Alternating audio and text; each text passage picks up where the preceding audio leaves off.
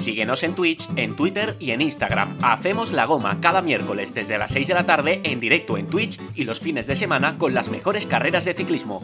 Haz la goma con nosotros. Únete a nuestra grupeta. Únete a nuestra grupeta en Twitch y en redes sociales.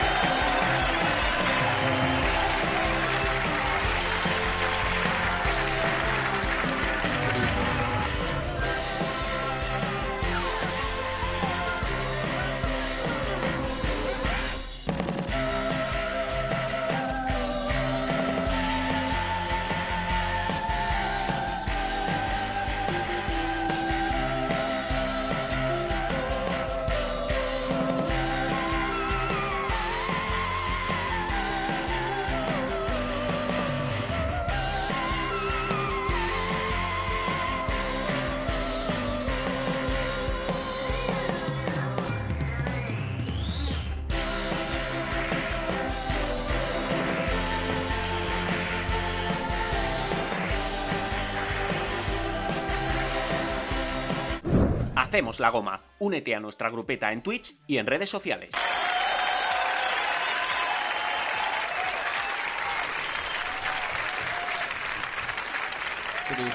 Hola, ¿qué tal? Muy buenas, bienvenidos a Hacemos la Goma en nuestro semanal 106. Un semanal 106 que viene cargado de información, de protagonistas y de debate, porque ya sabéis que cada miércoles desde las 8 de la tarde juntamos a nuestra grupeta de Hacemos la Goma para debatir de todo lo que concierne a la actualidad del ciclismo nacional y del ciclismo internacional. Y además hoy, en nuestro semanal número 106, ya sabéis que desde el verano, lanzando nuestros directos en Twitch, vamos a tener a un protagonista, a un ciclista que ha llegado este año a España procedente de yo diría el equipo más importante del panorama internacional y que busca recuperar su mejor nivel o dar su mejor versión para quizá volver al primer nivel del ciclismo internacional. Camilo Ardila, ciclista del Burgos BH esta temporada 2023, ciclista que llega procedente del UAE Team Emirates, va a estar con nosotros a partir de eso de las 8 eh, y cuarto, 8 y 20, ¿vale? Vamos a charlar con él sobre su carrera, sobre sus inicios, sobre su fichaje por Burgos BH para este 2023, sobre sus objetivos y demás temas. Lo que os invitamos a vosotros es a que participéis en la entrevista que le vamos a hacer al joven ciclista colombiano. Ya digo, fichaje, yo diría que estrella del Burgos BH para esta temporada 2023. Va a estar, por ejemplo, a partir del próximo lunes en el equipo en el 7 de Burgos BH para una prueba del máximo nivel, una prueba del World Tour, como va a ser la Volta a Cataluña. Pero hay más temas, porque hemos tenido hoy ciclismo en directo, por cierto, porque parece que toda la semana está enfocada al primer monumento de la temporada, que lo vamos a tener el próximo sábado, aquí en Hacemos la Goma, vamos a reaccionar desde las 4 de la tarde del sábado a Milán San Remo, ya sabéis, primer monumento de la temporada. Pues bien, hoy ha habido ciclismo en Italia con la Milán Turín, que no ha podido ganar Fernando Gaviria, y mira que ha estado cerquita, luego repasaremos cómo ha quedado esa carrera. Y también una clásica en Bélgica, No Quiere Kors, esa clásica ya habitual eh, del, circuito belga que tiene un final bastante chulo, en empedrado y un poquito picando para arriba, donde ha vuelto a ganar Tim Merlier, que ya lo hizo en 2022 con otros colores y en este caso lo ha hecho con los colores del Soudal Quick Step. Tenemos más temas, habrá que repasar, bueno, más temas de actualidad, habrá que repasar también nuestro trofeo regularidad 2023 4 c que ya sabéis que está al rojo vivo. En estas dos carreras de hoy hemos tenido ciclistas españoles que tenemos dentro de nuestro trofeo regularidad. Y bueno, saludar por supuesto a nuestra grupetada Hacemos la Goma, saludar a vosotros por el chat, que os animo a que empecéis a saludar, a, a, lanzar vuestras preguntas, a lanzar vuestras cuestiones y a comentar con nosotros todo, ¿vale? Como siempre digo, a ver cuántos podemos llegar a ser hoy. Ya sabéis que después, cuando acabemos el directo a eso de las 10 de la noche, lo empaqueto todo y lo subo al resto de plataformas de podcast. Evox, Spotify y Google Podcast, donde nos podéis encontrar al igual que en nuestras redes sociales. Si buscáis Hacemos la Goma, ahí nos podéis seguir. Si no nos seguís y hoy os habéis enchufado por esto de la entrevista Ardila aquí en Twitch, le podéis dar a un follow, ¿vale? A un follow no, a follow.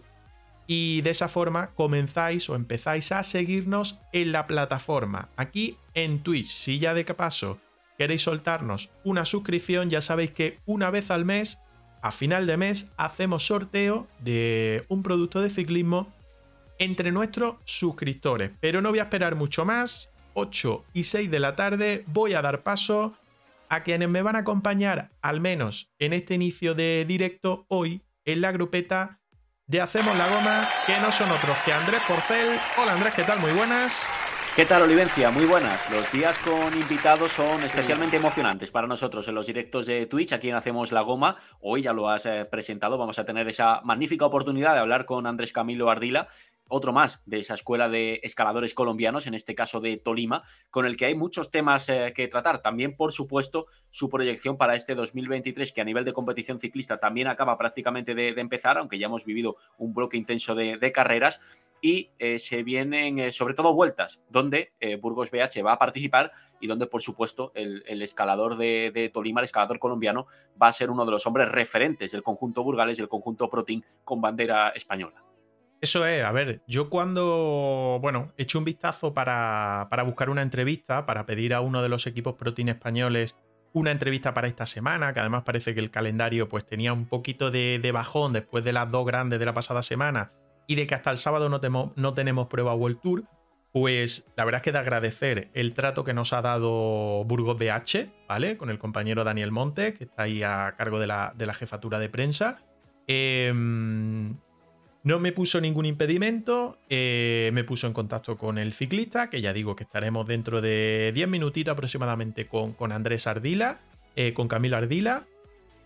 Y lo dicho, que lo que te iba a decir, lo, iba a decir y me, he enrollado a decir cosas aquí.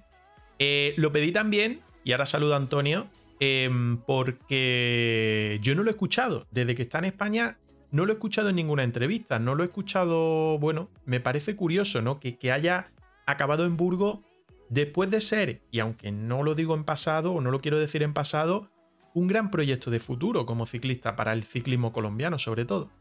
Claro, sobre, especialmente después de llevarse ese Giro Sub-23 que le puso en el punto de mira, en el objetivo de eh, la escuadra más poderosa del mundo en este momento, que es UAE, por capacidad presupuestaria y por, eh, por posibilidades también de construir plantillas infinitas y, muy poderosas año tras año.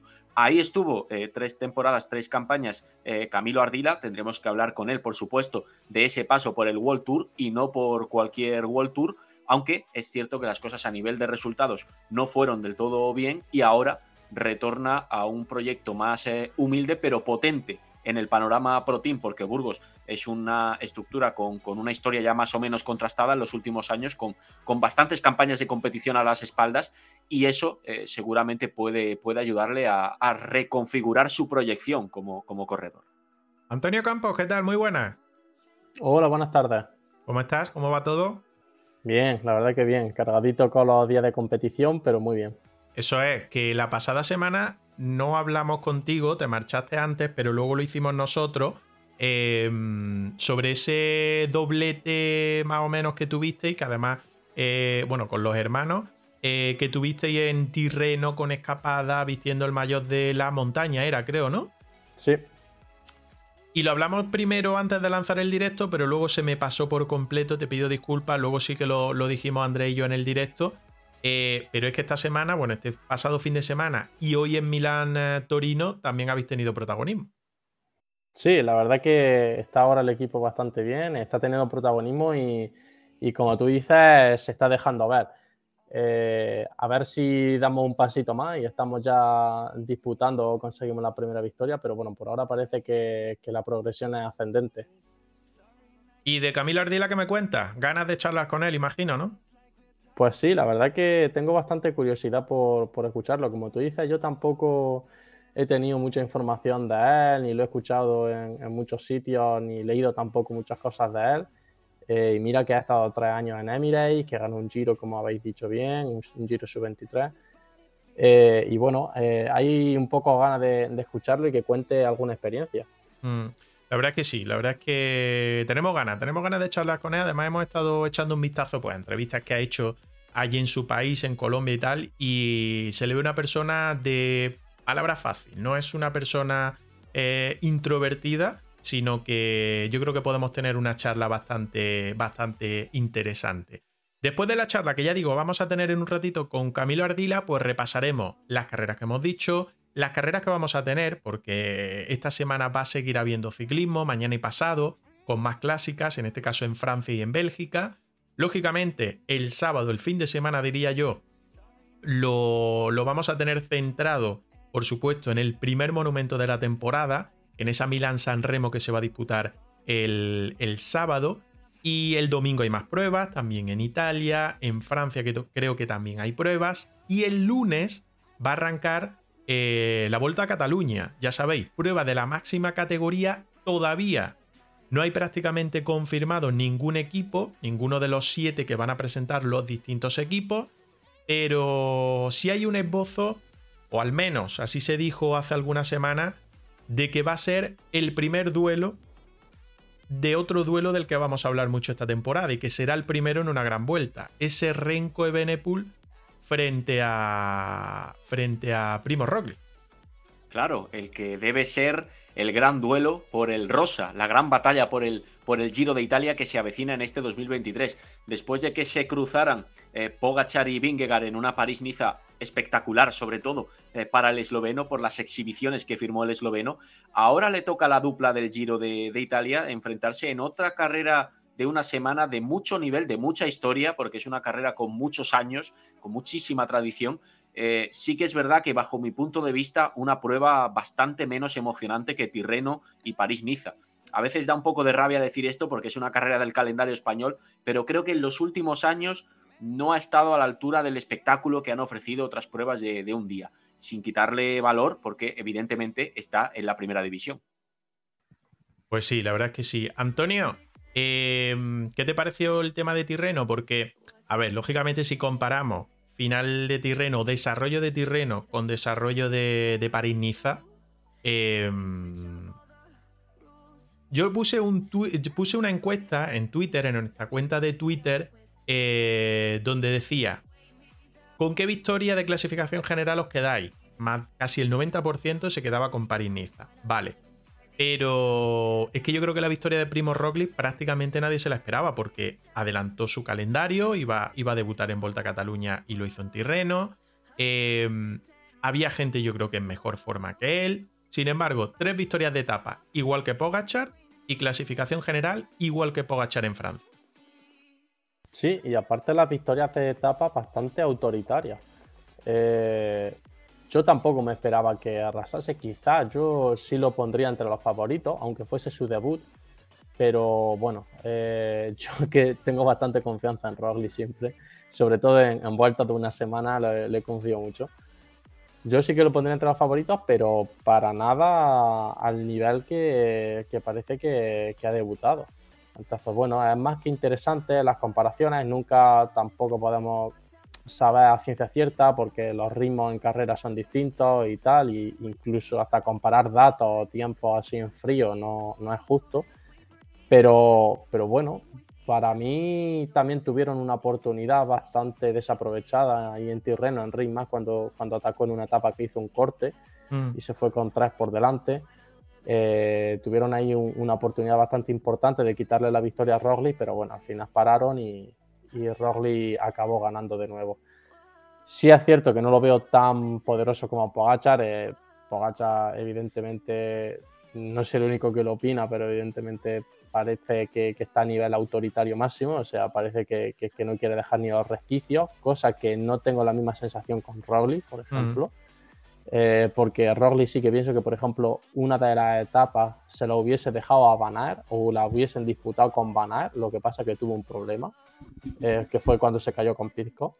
Esa etapa creo que la hubiesen disputado con Van estando Roglic para, para ganarla, de hecho la ganó. Entonces, bueno, no, no lo veo tan autoritario, pero, pero bueno, eh, sí que me ha sorprendido cómo ha llegado, la verdad. Mm. Bueno, eh, estaba hablando aquí mientras con, con, Ardila, me está pidiendo un ratito más, ¿vale? Porque no ha llegado todavía a casa, creo que para las 8 y media, 9 menos 20 lo vamos a tener, así que lo que vamos a hacer es ir viendo carreras previamente que teníamos, ya digo, las dos que se han disputado hoy sobre todo, y luego después haremos la previa de Milán-San Remo, que va a centrar todo el fin de semana. Y vamos, si queréis, empezamos con esa Milán-Turín, que se ha disputado hoy, prueba 1.pro, 192 kilómetros, y que ha terminado el sprint, como prácticamente siempre se decide esta carrera, porque ya sabéis que pese a todo lo que rodea la zona, que es bastante sorprendente, es una carrera llana, totalmente plana, ya digo, con todo lo que tienen alrededor, meten esta carrera plana, y ha sido un equipo pro team. El Tudor, eh, ese equipo de bandera suiza que, tiene la tutela de, de, Cancelara, pues el que se ha llevado la victoria. En este caso con Arvid de Klein, que ha vencido al sprint a Fernando Gaviria del Movistar, el ciclista colombiano, que ha sido segundo. Se ha levantado un poquito de polémica, ahora os pincho el, el sprint. Eh, no sé si lo habéis visto, porque bueno, algunos decían que lo que había cerrado el ciclista neerlandés a Fernando Gaviria en los últimos metros y que quizá eh, deberían de haber tomado otra decisión en este caso, pero finalmente pues eh, la victoria ha sido para, para el ciclista neerlandés. No sé cómo lo habéis visto vosotros. Yo creo que no parecía suficiente, ¿no? Como para plantear una, posible descalificación de, de Klein, del, ciclista neerlandés, en la, en la volata. Es verdad que hace. que él establece una, una línea de, de sprint final que luego corrige claramente con, con, la intención de cerrar la progresión de, Gaviria, pero no hace un movimiento, consideramos o, vemos un, movimiento no lo suficientemente brusco como para, como para sancionarle. Si no es verdad que dentro de poco, si esto se sancionara, prácticamente en un sprint no se podría hacer nada. Y, el sprint es una batalla de muchísima proximidad, obviamente, entre los corredores y este tipo de circunstancias son habituales. Eh, hay que decir eh, dos cosas. Una, por supuesto, a favor del equipo Tudor, del equipo patrocinado por el fabricante de relojes suizos, y es que han llegado muy bien a los últimos kilómetros, parecían casi un World Tour en el día de hoy, aproximando a The Klein. De hecho, eh, otro, otro neerlandés, en este caso, Zilar, Michael Zilar, le ha hecho un muy buen lanzamiento, una muy buena guía final al, vencedor de la, de la Milan Turín, a, a Klein. Y luego, por otro lado, qué bien funcionan las cosas cuando un equipo está motivado. Movistar también ha hecho una, una tarea bastante importante con, con Gaviria. Eh, Gonzalo Serrano en los últimos metros eh, haciéndole también la, guía, haciéndole de faro del, sprint, Juiz más eh, previamente, el propio Lazcano le hemos visto realizando labores de, colocación para que el colombiano siempre estuviera bien situado, han estado a puntito de, lograr el, triunfo. Yo creo que llegarán triunfos para, para Gaviria, porque está trabajando bien los sprints y manteniendo mucha regularidad en prácticamente todas las volatas que, que disputa. Saludo a Fran y a Tomás que andan por ahí por el, por el chat. Tomás que daba su opinión sobre el sprint de eh, Milán Turín y decía Gaviria siempre se pega a las vallas. Él se lo busca. Antonio, no sé si, si esa acción merecedora de sanción o de descalificación, yo no lo veo tal cual. Yo creo que van todos pegados a la valla. Yo no veo tal cambio de dirección o tan brusco el cambio de dirección que hace de Klein y para mí, yo creo que todo ha estado basado en ese lanzamiento que ha hecho el equipo, el equipo suizo. Sí, yo creo que hay que clarificar un poco más las reglas. Eh, no, no, lo sé exactamente cómo será, pero eh, el caso es que cambio de dirección, desde mi punto de vista, sí hace. Desde mi punto de vista, también lo cierra conscientemente, pero también es cierto que lo hace muy, muy, muy leve es muy, muy, muy leve. Pero si se ve la, salida de la curva esa desde plano aéreo, eh, o sea, desde la última curva de plano aéreo, salen de la parte izquierda y él acaba sprintando la parte derecha. Y se ve perfectamente como va por la mitad y en cuanto ve a Gaviria va cerrando poquito a poco, poquito a poco, poquito a poco. Eh, lo que pasa es que lo hace súper leve y él tiene la posición ganada. Entonces, bueno, no sé hasta qué punto eso es sancionable. ¿Lo hace conscientemente? Estoy seguro que sí. Pero no lo hace quizá, y ahora, ahora, estaba, se estaba saliendo de la imagen, ¿no lo hace quizá, quizá por no pisar la línea? Porque hay un, un encebrado justo ahí de carretera y tal. No lo sé. Yo, yo no creo ni que vea llegar a Gaviria a tal velocidad a la que van y, todo lo que se están jugando, pero no sé, igual es opinión mía que nunca ha estado ahí, ¿no? Sí, sí, no, no, sí, sí, sí son conscientes, ¿eh? De hecho, de hecho, hay algunas veces que miran hasta descaradamente para atrás. O sea, eh, que no es el caso, pero, pero sí que yo creo que sí que son conscientes ¿eh? de, dónde está cada uno. Lo que no saben es si están progresando, pero claro, si miran para atrás, no lo ven y luego a los dos segundos miran para atrás y ya ven ahí a uno colocado ahí perpendicular a él, pues evidentemente saben que, que ese le puede pasar. Eh, pero bueno, lo dicho, yo yo veo polémica, la verdad. Veo polémica. Lo que, lo que no veo claro es que se le pueda sancionar, porque no sé hasta qué punto. No sé dónde poner la vara de medir. Bueno, yo creo que, ni la UCI la tiene ahí puesta, ¿no? Porque hay veces que sancionan, otras veces que no. Claro, eso es lo que digo, que, parece que va por nombre o por, o por lo que se hace viral o por, eh, o por quién reclama, más mm. que por la regla en sí. Mm. Pero, pero yo estoy seguro que, que lo cierra y estoy seguro que es consciente que lo está cerrando, que lo hace mm. apostar. Lo que pasa que lo hace muy, muy, muy, muy, muy suave y muy progresivo. Entonces, claro, como no se ve ningún movimiento brusco, ni se ve a Gaviria el tener que, cambiar de, dirección bruscamente ni nada, pues parece que no está, que es un sprint normal y corriente. Mm. Pero bueno, yo creo que eso había, habría que clarificarlo, porque incluso creo que habrá polémica dentro del pelotón. Lo que sí está claro es que Gaviria venía en clara situación de progreso. Estaba rebasando a Declane y ese movimiento, bajo mi punto de vista, no lo suficientemente brusco, eh, ese movimiento es, clave. Eh, bueno, también esa pillería del sprinter de decir, oye, voy a cerrar este ángulo por el que viene el más fuerte y, así me, aseguro la, victoria. Y con eso, con, esa, con esa maniobra, de logra, logra el triunfo. Mm. Decía Alberto por el chat, dice, hola Alberto, saludo el primero. Un poco sí lo ha cerrado, ya no sé si, será sancionable. El primero que lo ha cerrado, que ha cerrado la polémica, ha sido minutos después el propio Fernando Gaviria. Lo voy a pinchar, imágenes de Eurosport, son pequeñitas, no creo que nos digan nada.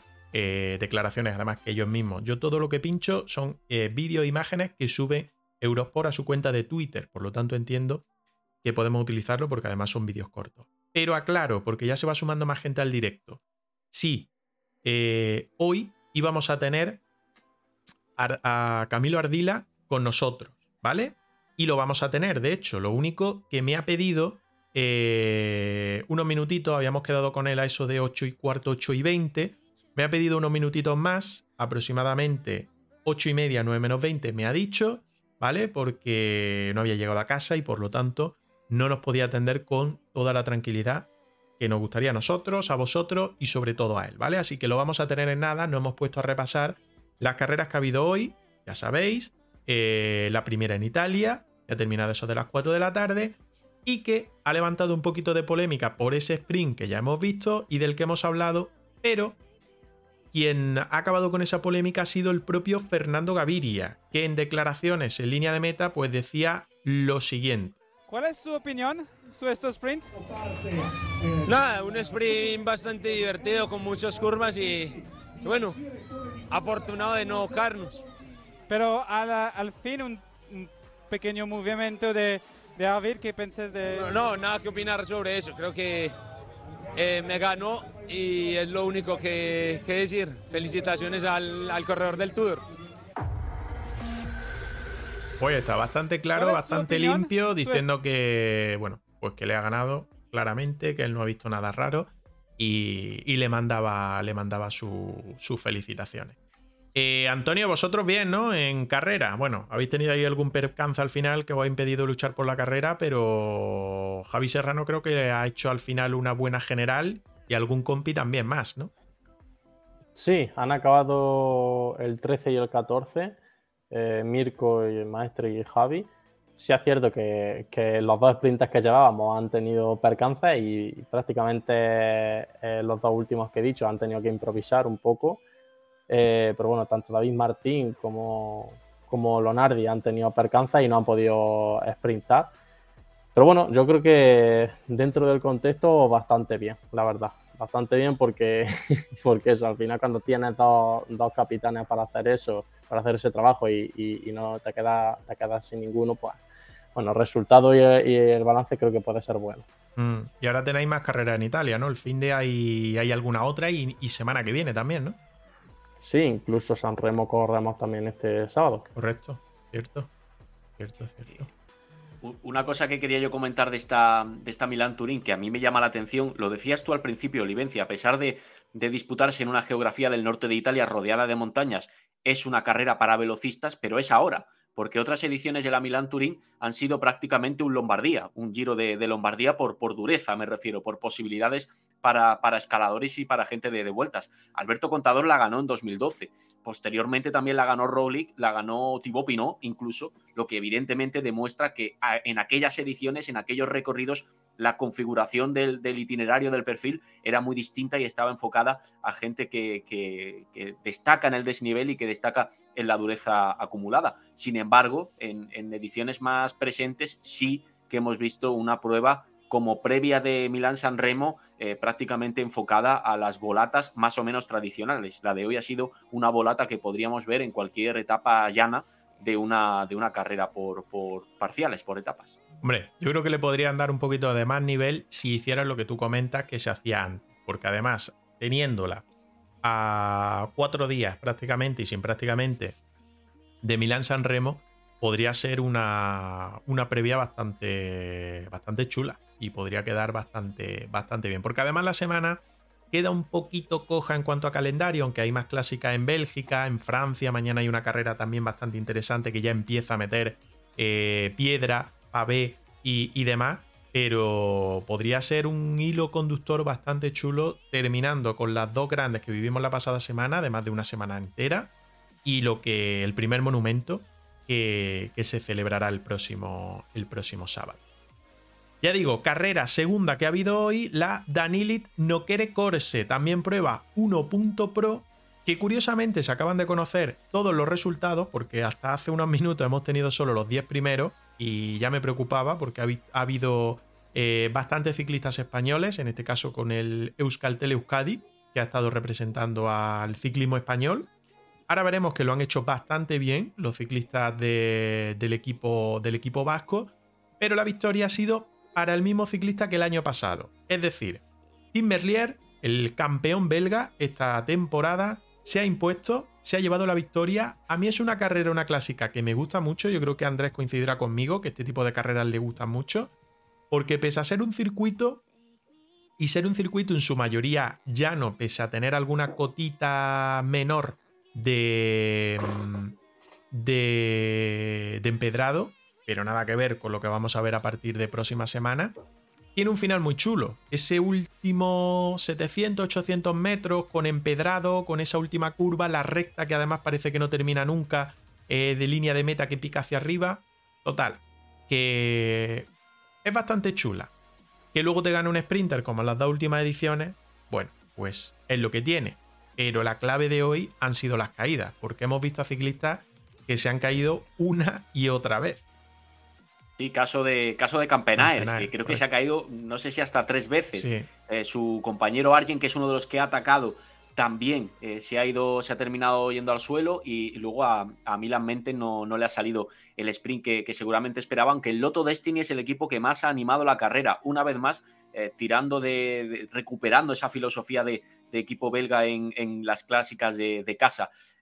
cierto es que un, aspecto que señalas para mí, el tiro de cámara del Nokereberg, de la Nokere Corse, es uno de los más característicos de todo el año. Con ese empedrado que, definías, las casitas casi de cuento al, fondo y los sprinters que en esta carrera tienen que atacar para ganar, porque no, no sprintan como lo hacen otros días. Aquí tienen que levantarse de la bici, lo hemos visto en, Merlier, y, abrir hueco respecto a sus rivales. Teuns se ha, aproximado en, en, los últimos 50 metros, 25 a, a Merlier, pero, pero el campeón de, Bélgica se conoce bien el no ver. Eh, no es la primera vez que gana, como decías, lo hizo también con Alpecin de Keuning y le ha dado un poquito de, oxígeno en las clásicas a, Quick.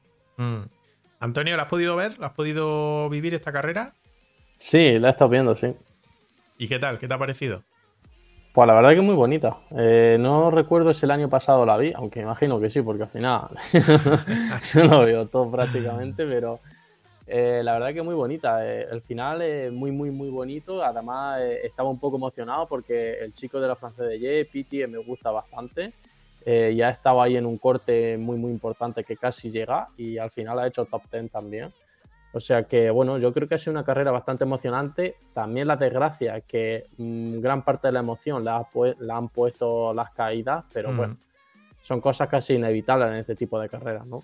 Al final, como estamos viendo, es impresionante. Es chulísimo. Eh, es muy chulo, es prácticamente un ataque, no es un sprint. Y, bueno, la verdad que, muy satisfecho, me, ha gustado. Mm. Eh, es lo que digo. A ver, el resto de subidas o repechos muritos, como le gusta decir a ellos, es verdad que se quedan un poquito cojo. En uno de ellos, en uno de los últimos, hemos visto un ataque de, de antes de la última caída. Y, y ya digo, dan para poco, porque a lo mejor son muritos de 400 metros, sin tampoco tener un, un porcentaje de desnivel muy alto y tal. Pero, pero eso, que el final por lo menos a mí me parece chulísimo. Me parece yo creo que uno de los más bonitos. Eh, a lo mejor exagero un poco, pero uno de los más, de los más bonitos que, hay.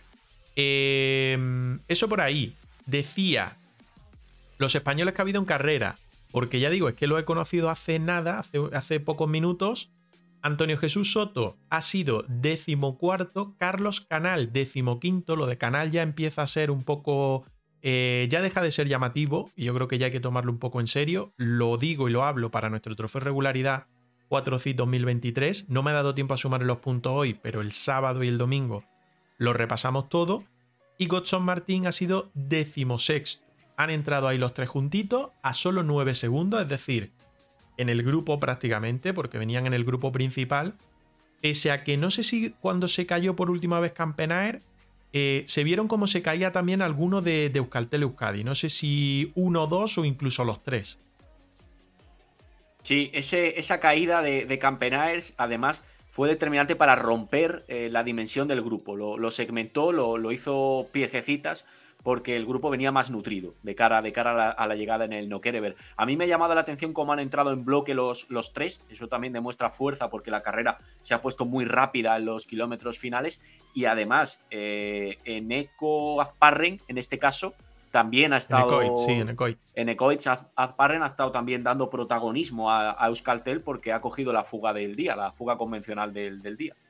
Eso es, ha dado ahí protagonismo, lo han cogido a unos 25 30 kilómetros de la línea de meta, el grupito en el, que, en el que iban, que es verdad que se ha ido eh, desmembrando con el paso de los kilómetros, pero ya digo que una carrera bastante interesante. Ha tenido eh, categoría femenina, es decir, ha tenido eh, carrera femenina, que era la cuarta edición, y ha ganado la ciclista del Team SD Wars, que es raro, eh, Lotte que se ha llevado la victoria, entrando por delante de Lorena Vives, su compañera de equipo, con 28 segundos de ventaja, y ya el resto del grupo con Marta eh, eh, Bastianelli, que se ha llevado ese sprint de grupo, entrando en la tercera posición. ¿Has podido echarle un vistazo a la carrera femenina, André? Sí, distinto desenlace porque en este caso Kopecky ataca y como clasicómana pura aprovecha el terreno para abrir distancia suficiente y entrar completamente sola en, meta, ha ganado en solitario.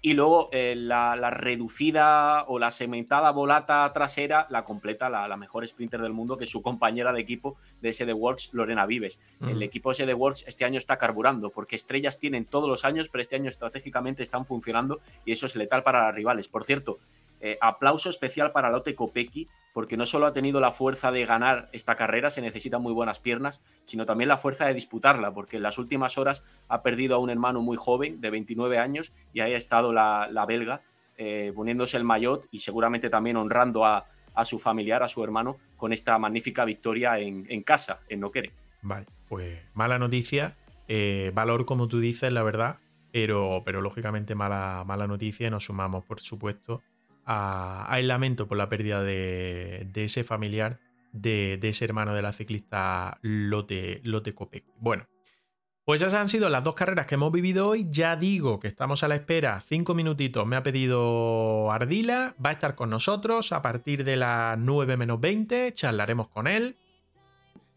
Eh, ya sabéis, ciclista del Burgos BH desde hace unos meses. Creo que lleva en España prácticamente escasamente mes y medio, como mucho, no lleva mucho más. Y queremos conocerlo, queremos saber, pues bueno, esas tres temporadas que ha estado en el UAE Team Emirates, aquel Giro de Italia sub-23 que venció en el 2019, eh, antes de la pandemia. Veremos también pues eh, ciclistas con los que compartió ese Giro de Italia. Uno de ellos, el ciclista de Movistar, Einer Rubio, que fue segundo en esa clasificación general.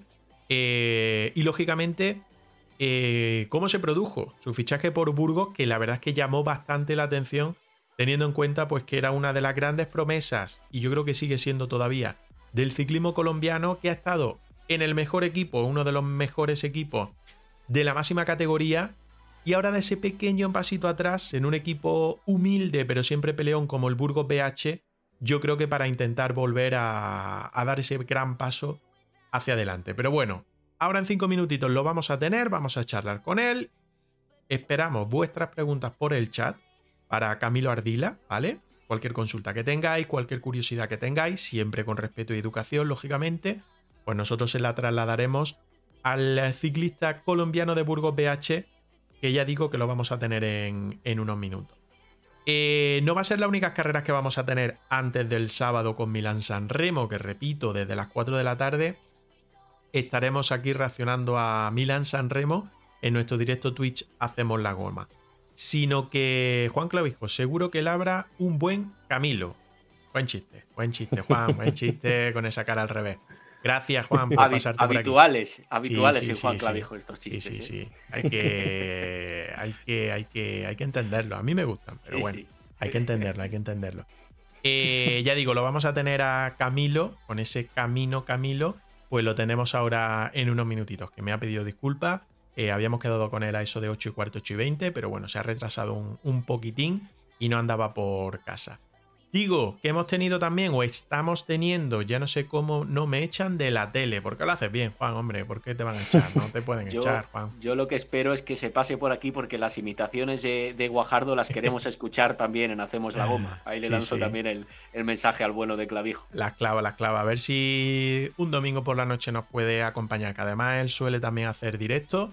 Y si no, pues cruzamos directo, que también puede ser otra, otra opción, Juan. Eh, tour de Taiwán, que parece aquello muy lejano y tal, pero bueno, que lo, lo, estamos teniendo. Creo que acaba mañana, que va a ser la última etapa, prueba 2.1. Y esa ha sido la etapa de hoy que se ha llevado Jerome Major, el ciclista neerlandés.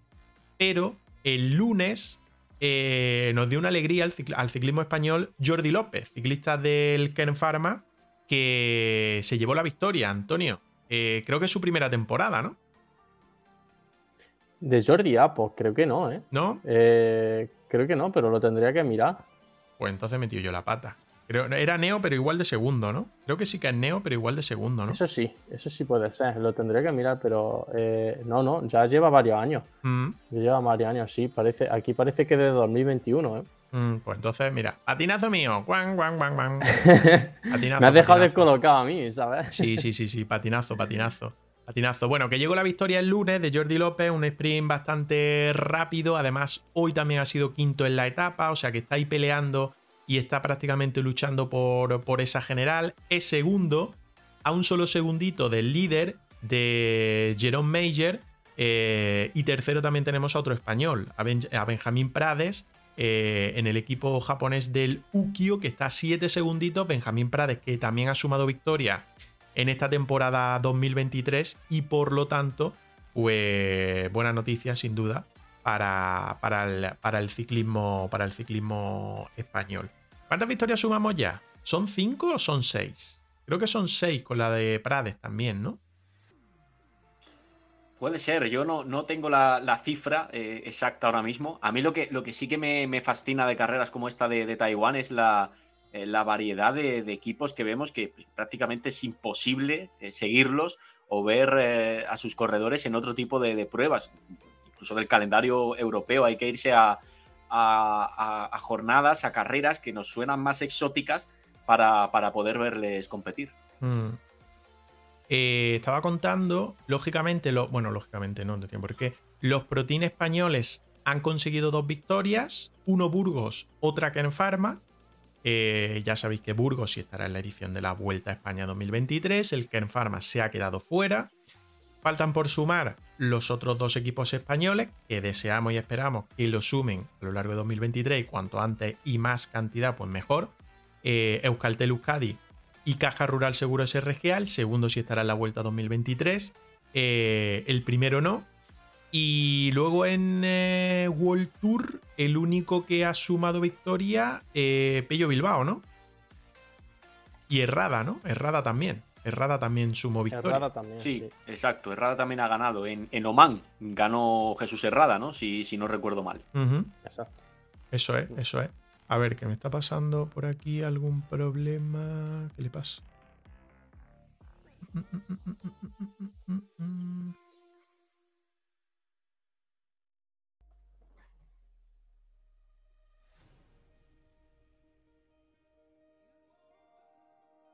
Perdón, ¿eh?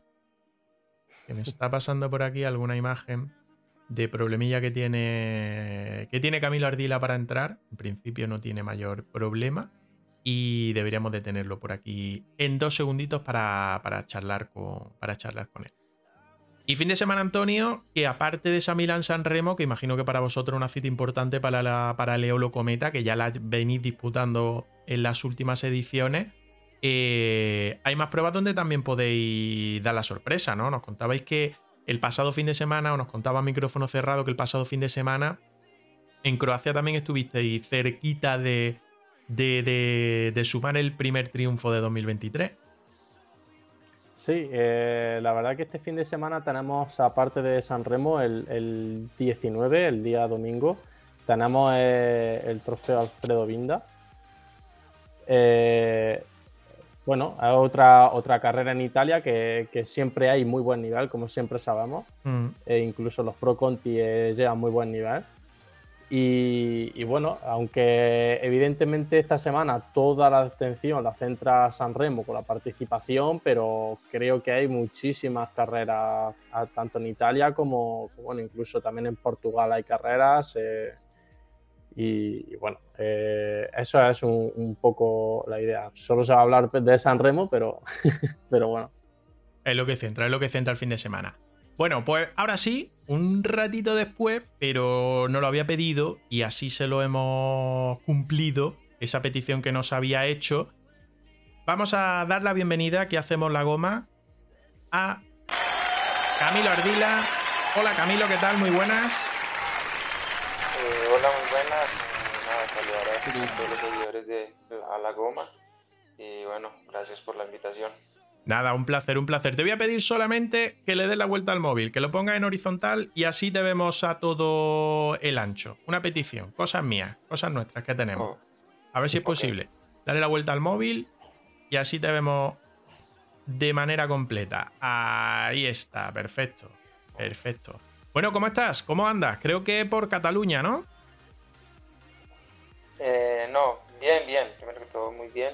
Eh, ahora estoy aquí por, a- por Andorra haciendo eh, ya la, la preparación final para, para lo que será ahorita Cataluña. Muy bien. Volta a Cataluña a partir del próximo lunes, ¿no? Prueba de nivel. Prueba de nivel para el equipo y particularmente para ti, ¿no? Prueba del máximo nivel. Sí, bueno, es una carrera bastante dura. Ya en un año tuve la ocasión de la oportunidad de, de hacerla. Y bueno, ahorita una vez más la, la voy a volver a hacer y, y con mi nuevo equipo. Y, y bueno, súper contento. ¿Qué tal tu adaptación no solo al Burgos, sino también a tu llegada a España? Eh, Perdón. Eh, te comentaba que qué tal tu adaptación al, al equipo, porque hace apenas un mes, un mes y poco, un- y poco que has llegado. ¿Y qué tal las primeras carreras con el, con el Burgos BH? No, bien, bien. La verdad que con el equipo súper bien, los compañeros, eh, los directores, eh, todo el staff. La verdad que me he sentido muy acogido por, por todos y bueno, la verdad que eh, súper contento. Y, bueno, eh, creo que es, hay que agradecer mucho a la confianza que, que me, han, que me han brindado y, y que han depositado en mí para, para poder seguir avanzando cada día más. Yo creo que fue una de las sorpresas del, del mercado, al menos para los equipos Pro españoles, tu llegada a Burgos BH, eh, sobre todo teniendo en cuenta, bueno, la proyección que, que tienes, que, que- que tuviste desde esa victoria en el Giro, en el Giro Baby en 2019 y tus tres temporadas que has estado en el, en el UAE Team Emirates. ¿Cómo se abrió la puerta de, de Burgos BH? Bueno, todo viene desde, desde el UAE. eh, la verdad que Eh, cuando ingresé al equipo había muy buenas expectativas, eh, muy, buenas, muy buenas cosas, como primero ir un poco tranquilo, seguir como ese proceso y bueno, vemos que el equipo tuvo, tuvo un salto demasiado grande cuando ganan el primer tour con, con Tadej y automáticamente se convierte en un equipo que, quieren ser los mejores del mundo, ¿no?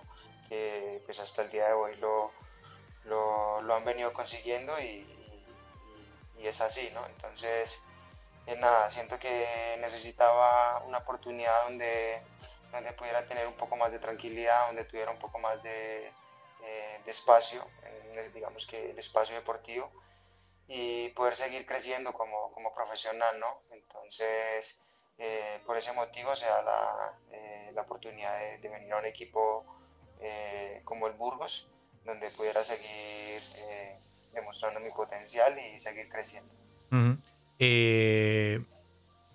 ¿Cuántas temporadas estás ligado? Porque lo, lo, que sabemos es una temporada. No sé si sigues manteniendo relación de contrato con el UAE, si si has pasado o tras terminar contrato has pasado completamente a Burgos BH, no sé, cuéntanos un poco tu, situación en ese aspecto.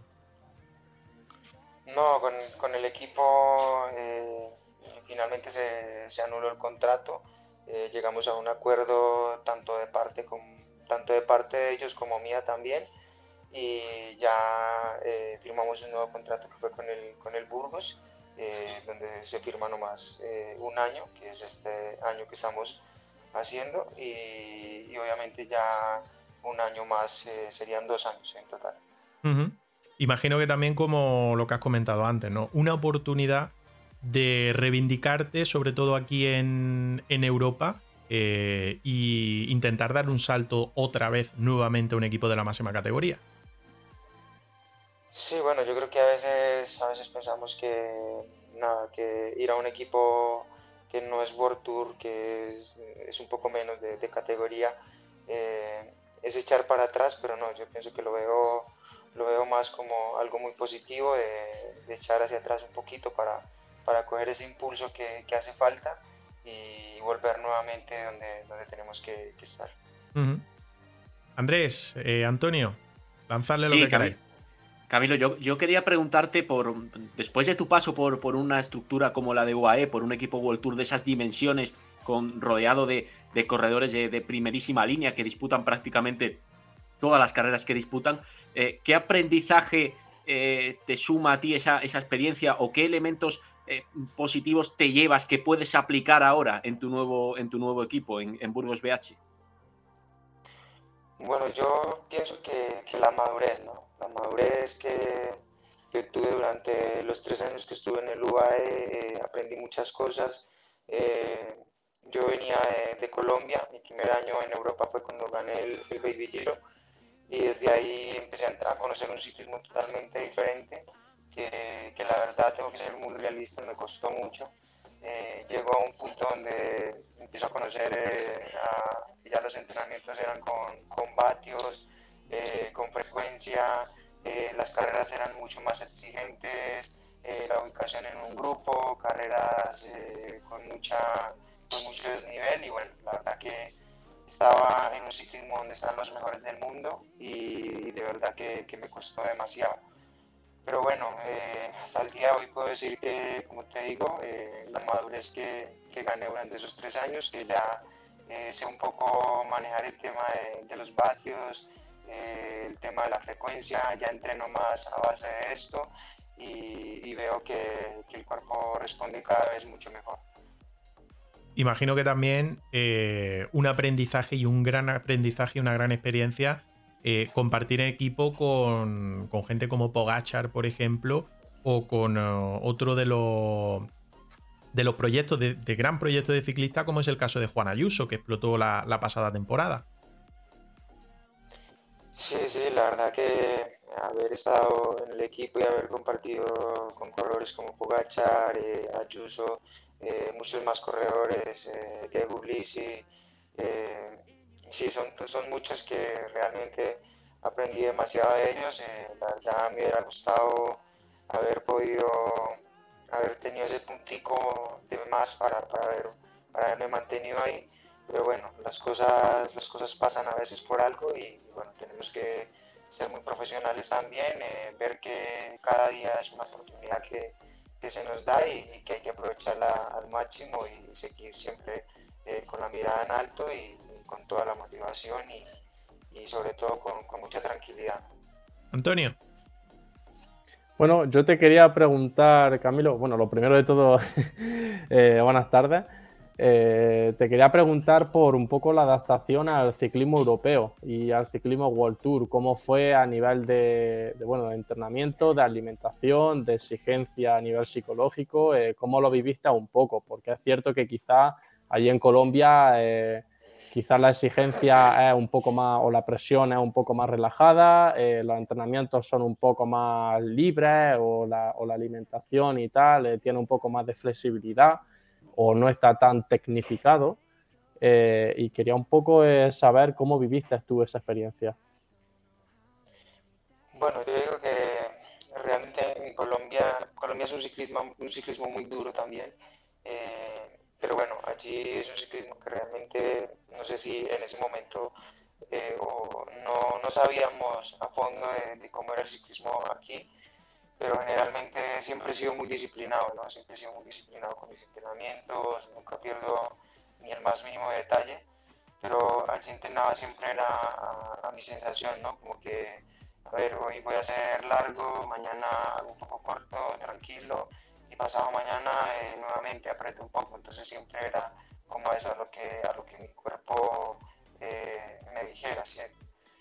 Y ya luego llego aquí y empiezo ya que hay un nutricionista que, que te lleva eh, la alimentación, luego un entrenador que te guía con los entrenamientos, que tienes que hacer tantas horas mañana o durante la semana tantas horas.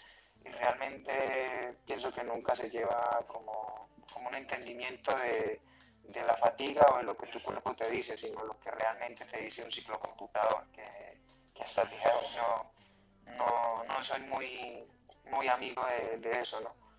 Pero realmente trato, trato de, de aprender cada día de, esto y adaptarme más y poco a poco hemos venido eh, teniendo esa, esa adaptación. Eh, Camilo, en 2019 te llevaste ese Giro Baby eh, por delante de, tus compatriotas Einer Rubio, que ahora lo vemos en, las filas de, Movistar, y de Juan Diego Alba. Eh, además te llevaste etapas parciales, brillaste a un, grandísimo nivel. Em, coincidiste además con ciclistas en ese Giro Baby que han sido tus compañeros como, como Kobe u otros que, están en la máxima categoría ahora como, como Ethan Hayter o, o Aresman. Em, ¿Por qué no terminó, por qué no terminaste de, adaptarte? Ya no lo has comentado más o menos por ese gran cambio. Pero a nivel competición, a nivel carrera, ¿por qué no, no, no, llegaste a esa, a esa adaptación? Bueno, por lo mismo, ¿no? O sea, por lo que te decía anteriormente, o sea, era mi primera vez en, Europa. Eh, a lo mejor no he sido como como muchos corredores colombianos, te digo un caso de, de Egan, eh, corredores que han tenido la oportunidad de venir mucho más antes, de hacer 3, 4 años en equipos un poco menos que, los World Tour, o sea, menores, te quiero decir, y luego llegan al World Tour eh, de haber tenido ya la, la, como todo el aprendizaje y dan un salto bastante grande, ¿no? Entonces, pienso que en mi caso, si hubiera tenido eh, esa, esa, misma oportunidad que tuvieron ellos, de pronto el ciclismo hoy en día, eh, hasta el día de hoy, de pronto sería un poco diferente. Si cuando me hablas de, de Einer, Einer fue un corredor que estuvo mucho tiempo corriendo en Italia, en un equipo italiano, y luego ha firmado con el, con el Movistar cuando ya llevaba tres años de estar, de estar corriendo aquí en Europa. Entonces, eh, hasta el día de hoy se ven los resultados que, ha, conseguido, ¿no? Mm. Por lo que dice entonces, te arrepientes un poco, aunque no, no sea como tal, sino que te ha faltado ese paso medio, pero te arrepientes un poco de ese fichaje en su día por, por el UAE. No, la verdad no me arrepiento, la verdad no me arrepiento porque, a ver, de haberlo, si, si hubiera sabido cómo iba a ser en ese momento, a lo mejor hubiera empezado un poco mejor las cosas, ¿no? Pero realmente era algo que, que no, no sabía, ¿no? Eh, las cosas han pasado y, tenían que pasar y, y, bueno, he tenido que dar un pasito atrás ahora, pero realmente no, no, no me arrepiento. Mm. ¿Qué puede darle Ardila al Burgos BH en esta temporada 2023? ¿Qué consideras que puedes darle al equipo? Bueno, la verdad son muchas expectativas, ¿no? Este año tengo expectativas demasiado grandes. Eh, eh, puedo decir que ahora estoy un poco más tranquilo, que entreno un poco, un poco más tranquilo también. Tengo un gran preparador como lo es Alexis y me he entendido demasiado bien con él, eh, con los directores de, competencia también me he entendido muy bien. El equipo es un equipo que, que me ha dado mucho la confianza, que siempre me brinda mucha tranquilidad, que siempre me da eh, buenos consejos, como que nunca generan esa, esa presión en mí y, eso verdaderamente que me, que me, tiene, me tiene muy contento y a ver, yo pienso que eh, para mí y como para el equipo, al equipo quiero obviamente eh, dar una victoria de, etapa, estar entre los mejores de la general con los World Tour y bueno, para mí en lo personal sería muy, muy bonito también. Eh, Camilo, en las eh, próximas eh, semanas, ¿dónde te vamos a ver? Nos hablas de Cataluña, pero ¿qué calendario se avecina para ti a, corto plazo? Como, como, escalador que eres, como corredor de, clasificación, entiendo que las, carreras de una semana, aquellas en las que esté Burgos, van a ser fundamentales para ti. Bueno, ahora estamos, vamos a hacer Cataluña, que, inicia la, la próxima semana. Después de Cataluña recuperamos un poco, vamos a hacer País Vasco y después de País Vasco vamos a hacer la, la flecha y ahí vamos a Asturias, que sería como eh, la última carrera de, la primera parte de la, de la temporada. Eh, luego vamos a Colombia y empezamos a, a, preparar lo que, lo que sería la segunda parte de la temporada. Y lógicamente en esa segunda parte, Camilo, objetivo Vuelta Ciclista a España, porque eh, el equipo Burgos BH va, va a estar en la, en la carrera, recibe la, invitación, algo que es fundamental para un conjunto Protein aquí en, en España. Y tú eres un ciclista que, eh, lógicamente, puede dar eh, una gran presencia al, al, conjunto burgalés en la, en la gran carrera de tres semanas. Sí, bueno, la verdad que para mí y con el equipo ya lo he hablado muchas veces de que eh, quiero estar en la, en la, Vuelta a España. Eh, de verdad que para mí sería un sueño, sería mi primera carrera eh, de tres semanas que, que, haría. Y la Vuelta a España me gusta mucho. Entonces, ir a Colombia, hacer altitud para venir a hacer una buena temporada de la, de la, segunda parte, pues realmente que, que estoy muy motivado. Y el objetivo principal obviamente está la Vuelta a España, pero pues ahora pensamos en, Cataluña, en País Vasco, que son las carreras que, se vienen ahorita mismo. Y de verdad que estamos, hemos hecho las cosas bien, estamos eh, bien preparados y esperemos que, las cosas salgan de la mejor manera.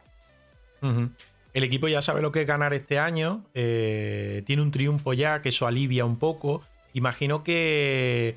Eh, no sé si el equipo te lo ha pedido o no, pero imagino que para ti también sería muy importante eh, tener la oportunidad de levantar los brazos eh, en una etapa, en un, en un, sector, en un parcial, como se suele decir, de, de, una carrera. Bueno, la verdad el equipo es un equipo muy, o sea, es un equipo pequeño, pero es un equipo muy ambicioso, ¿no? Es un equipo que, que siempre quiere estar adelante lo mejor posible y de verdad que eso me gusta mucho, ¿no? Me gusta mucho que los compañeros sean muy combativos, que quieran siempre eh, ir cada vez a más y de verdad que eso motiva bastante, ¿no? Me motiva a mí mucho también porque soy un corredor que, que, me gusta mucho eh, la combatividad y bueno, a ver, eh, esperemos que, que, en Cataluña he venido pensando eh, mucho estos días de, ver si se puede ganar una etapa, aunque no es fácil, pero bueno, tampoco es imposible, ¿no? Entonces, esa es la, la mentalidad y, tengo, tengo mucha confianza en esta carrera, un buen, un buen presentimiento. ¿Y el techo dónde se marca Camilo Ardila? El, el techo como ciclista, aunque no sea ni esta temporada, ni la siguiente, ni la siguiente, pero ¿dónde ves tu techo como ciclista? ¿Dónde quieres llegar? Bueno, la verdad que muy lejos, quiero llegar muy lejos. Eh, estoy trabajando para eso y, no sé cuándo cuándo será, pero eh, estoy trabajando para que sea lo antes posible. ¿no? Lo que en estos momentos me motivaría mucho más, me llenaría de mucha confianza, sería ganar una etapa. Y, yo creo que estoy concentrado en eso, ¿no? en, ver si puedo ganar una etapa, eh, en estar en, un top 10 de, una vuelta a Cataluña, de una vuelta a País Vasco. Y, y bueno, ya el paso más grande sería volver nuevamente a un equipo World Tour y, y poder estar en, pruebas grandes como el Giro, el Tour, la Vuelta y, y por qué no volver a ganar un Giro de Italia o una Vuelta o hasta un Tour de Francia. Antonio, Andrés, la última por vuestra parte, para Camilo. Antonio. Bueno, yo siguiendo un poco eh, la línea que está diciendo, ¿qué carrera eh, te gustaría ganar? Si tú pudieras pedir este año un deseo, ¿En qué carrera te gustaría levantar los brazos? ¿Tienes alguna etapa o alguna carrera en, particular marcada con una X? A ver, me, gustaría ganar mucho en, Cataluña. Me gustaría ganar una etapa en Cataluña y, en la Vuelta a España me gustaría ganar una o dos etapas. Bueno, ambición, ambición. Eso, eso, eso suena muy bien. Yo la, última por mi parte, Camilo, no nos podemos olvidar de ti cuando, cuando eh, analizamos tu perfil como corredor, no nos podemos olvidar de la crono, porque eh, a ti es una especialidad que no te desagrada, se te ha dado bien, fuiste tercero en, campeonato nacional en esta, en esta modalidad y eso evidentemente eh, también te ayuda, ¿verdad? A construirte como, como corredor de, vueltas. Sí, la verdad que, bueno, la bici de crono nunca ha sido, nunca ha sido algo algo duro para mí. no soy el mejor contrarrelojero, puedo decir que soy el, el, contrarrelojero el más top, pero la verdad me, defiendo muy bien cuando, eh, cuando trabajo la bici de crono, cuando entreno en ella y esto, eh, siento que voy mucho mejor acoplado en ella y hago eh, excelentes cronos y, trato de no perder el mayor tiempo con, con rivales bastante fuertes, pero bueno. cuando llegué al UAE, pues Mm, realmente no, no, practicaba mucho la bici de crono, realmente casi nunca, por decir mm, que la montaba muchas veces porque realmente no era así, sino más que todo cuando iba a hacer las cronos. Entonces, más que todo con el equipo estaba era enfocado en, en, mejorar en lo que más bueno era, que era eh, la montaña, ganar etapas, estar ahí cerca de la general donde, donde no fuera, donde no hubieran cronos y bueno, pues ahora sí vamos a hacer la Vuelta a España, eh, si queremos hacer un, top 15 o estar ahí lo más cerca posible, pues tenemos que mejorar, eh, practicar mucho la bici de crono y mejorar un poco más en la bici de crono para, para poder tener un, óptimo rendimiento. Camilo, nos preguntaban por el chat nuestros seguidores, eh, preguntaban por la relación, por la relación que, que, habías tenido con tu compatriota Fernando Gaviria en el equipo, en el UAE, ya no está tampoco en el, en el equipo, pero en el pasado sí que has compartido, has compartido equipo con él. Imagino que, que también importante que te arroparan y que te recibieran bien eh, por tu juventud eh, compatriotas tuyos. Sí, la verdad que cuando llegué yo estaba Fernando Gaviria, estaba Sebastián Molano, estaba Cristian Muñoz, Sergio Luis Henao, eh, compartí mucho con ellos y, bueno, la verdad que con ellos es muy bien, una buena relación y, bueno, al final ya eh, el año pasado solamente estuve con, con Álvaro Jos y, Fernando Gaviria y Sebastián Molano. Ya solo éramos cuatro colombianos y bueno, siempre eh, hubo una, buena relación entre nosotros. Pues Camilo, que desde Hacemos la Goma te deseamos el mayor de los éxitos en tu temporada 2023 con el Burgos BH, ya digo, teníamos ganas de charlar contigo, de, que nos contaras eh, cómo se había producido ese fichaje por, por Burgos BH, pero entendemos que también era un paso que querías dar, un pequeño paso atrás, pero seguramente lleno de ambición y de ganas para, para dar dos pasos hacia adelante y volver a la máxima categoría al World Tour. Camilo, muchísimas gracias desde Hacemos la Goma y mucha suerte.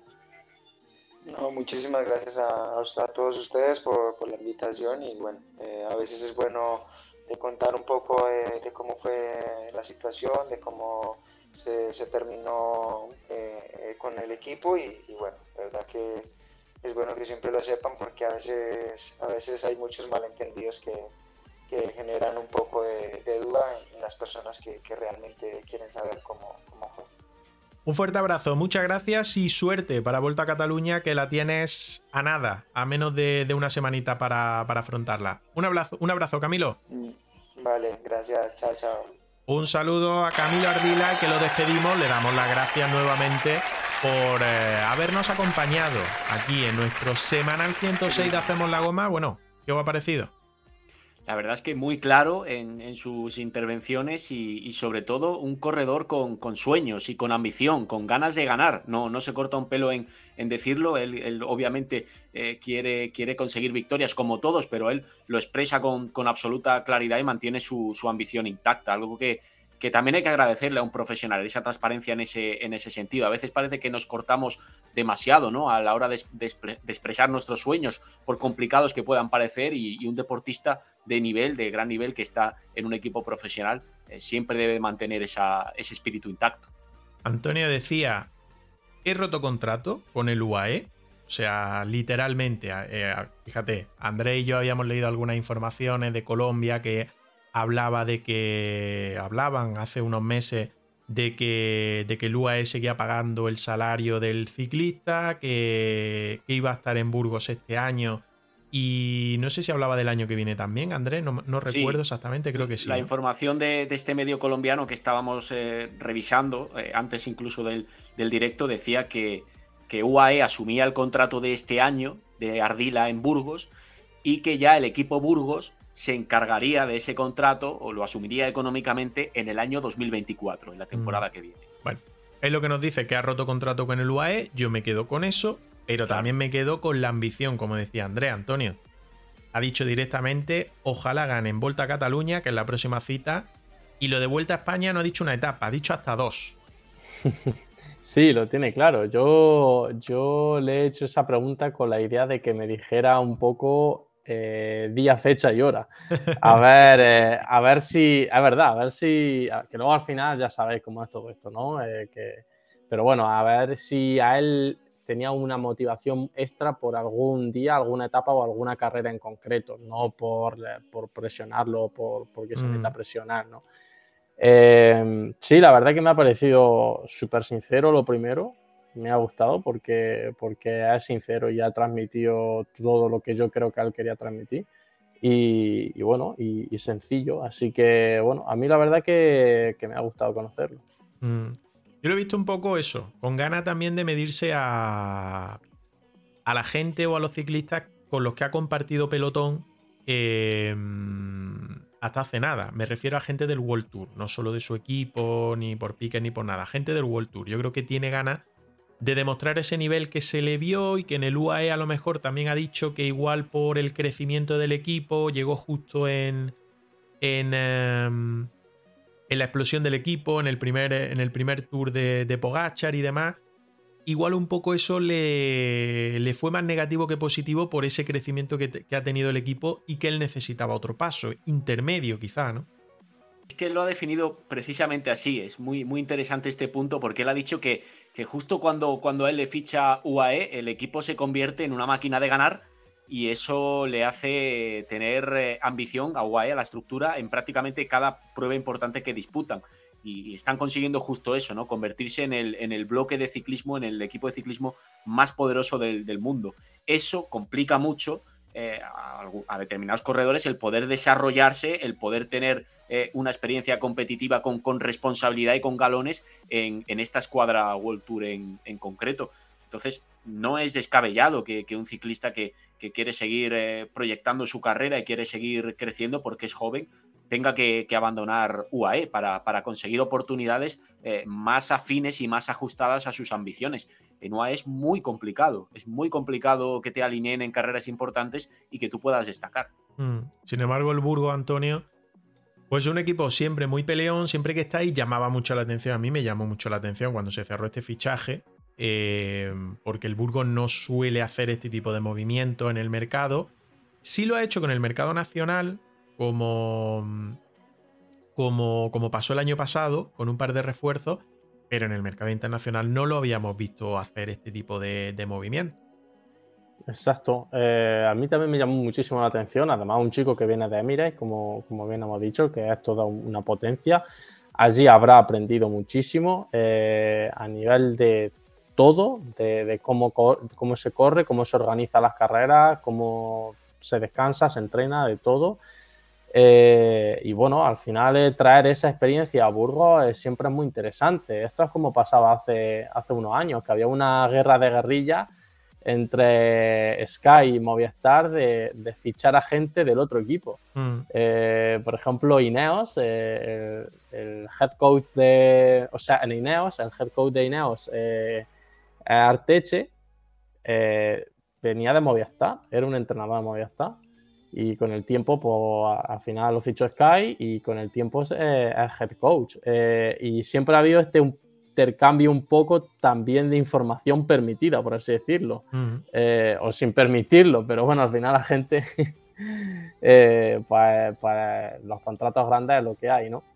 Entonces, me parece interesante también por, todas las cosas que puede eh, transmitir al equipo, por toda la experiencia que ella tiene y por el contraste también que puede vivir en ese equipo ahora. Mira, Daniel Montes, que nos saluda por el chat, jefe de prensa de Burgos BH, nos dice buena entrevista, chicos, gracias, muchas gracias por la gestión, por, em, por dejarnos conocer un poco más de cerca a Camilo Ardila. Y, ya, ya, digo, Dani, que muchísimas gracias por, por acercarnos, por dejarnos acercarnos a Ardila y también al Burgos BH. Dice, ya tenemos media victoria en la volta. Bueno, bueno, ambición, ambición. La verdad es que ambición siempre, que siempre tenéis. ¿Por qué no? ¿Por qué no? Ya habéis sumado una victoria este 2023 y yo creo, ya lo he dicho antes, que, los equipos los equipos Pro Team españoles este año se están moviendo bien, están siendo muy ambiciosos y yo creo que van a dar, van a dar que, que hablar. Gracias, Dani, muchas gracias. Joaquín Montilla dice, llego tarde, pero luego veo la entrevista. Gracias, Joaquín. Luego te la pones, luego te la pones, que yo creo que ha contado cosas muy interesantes el vuelo de, Camilo Ardila. Antonio, te voy a ir despidiendo, que me has dicho que nueve y cuarto, que tienes que, hacer cosas, lógicamente. Pero antes, como no has podido hablar con nosotros de Milán San Remo, eh, déjanos tu favorito, que igual yo sé quién es, pero bueno, déjanoslo. Y, y, si nos da el 7 de Leolo, pues fíjate, como no lo tenéis confirmado todavía, pues lo confirmamos aquí, le hacemos la eso, eso, mejor todavía que el favorito. Primero el 7 de Leolo. Sí, eh. a ver, eh, en Eolo la verdad que, que llevamos un equipo eh, batallero, porque la verdad que la merma, o sea, es una merma gigante el no poder contar con, con Albanese. Eh, nos está lastrando muchísimo todo este principio de temporada, porque un chico como él siempre está en el top 10 en, carreras que le favorecen un poco. De hecho, el año pasado hizo top 10 en San Remo, eh, cosa que, bueno, fue un resultado increíble para nosotros. Entonces, bueno, llevamos un equipo batallero, no, no lo voy a decir, pero llevamos un equipo para, para pelear un poco por las fugas y, cualquier corte que pueda salir. Eh, mi favorito para San Remo, pues es complicado, es complicado. Yo eh, este año diría que quizá Van puede dar la, ¿Ah, campanada. Yo pensaba que no iba a decir Pogachar, no sé por qué. Pero no, se lo pensaba, lo pensaba. Yo, yo sé que a Pogachar le pone un montón esta carrera. O sea, está loco por ganarla porque es, eh, es la carrera que más difícil se le, se le puede encajar eh, dentro de, los monumentos, o quizá no, quizá también con Rubén, ¿no? Pero, pero esta carrera se le, bueno, es como que le coge muy lejos a, su perfil de corredor y yo sé que le, que le pone mucho, que, que, está como loco por ganarla y el año pasado ya estuvo muy cerca y este año va, va a ir a reventarla, pero yo creo que Van Aert tiene ahí bastantes puntitos guardados, eh, más allá de lo que nos ha enseñado este inicio de temporada en carretera y bueno yo creo que va a ir con todo, que, él también está más calladito y ya ha demostrado menos pero en este inicio de temporada, pero lo tiene clarísimo.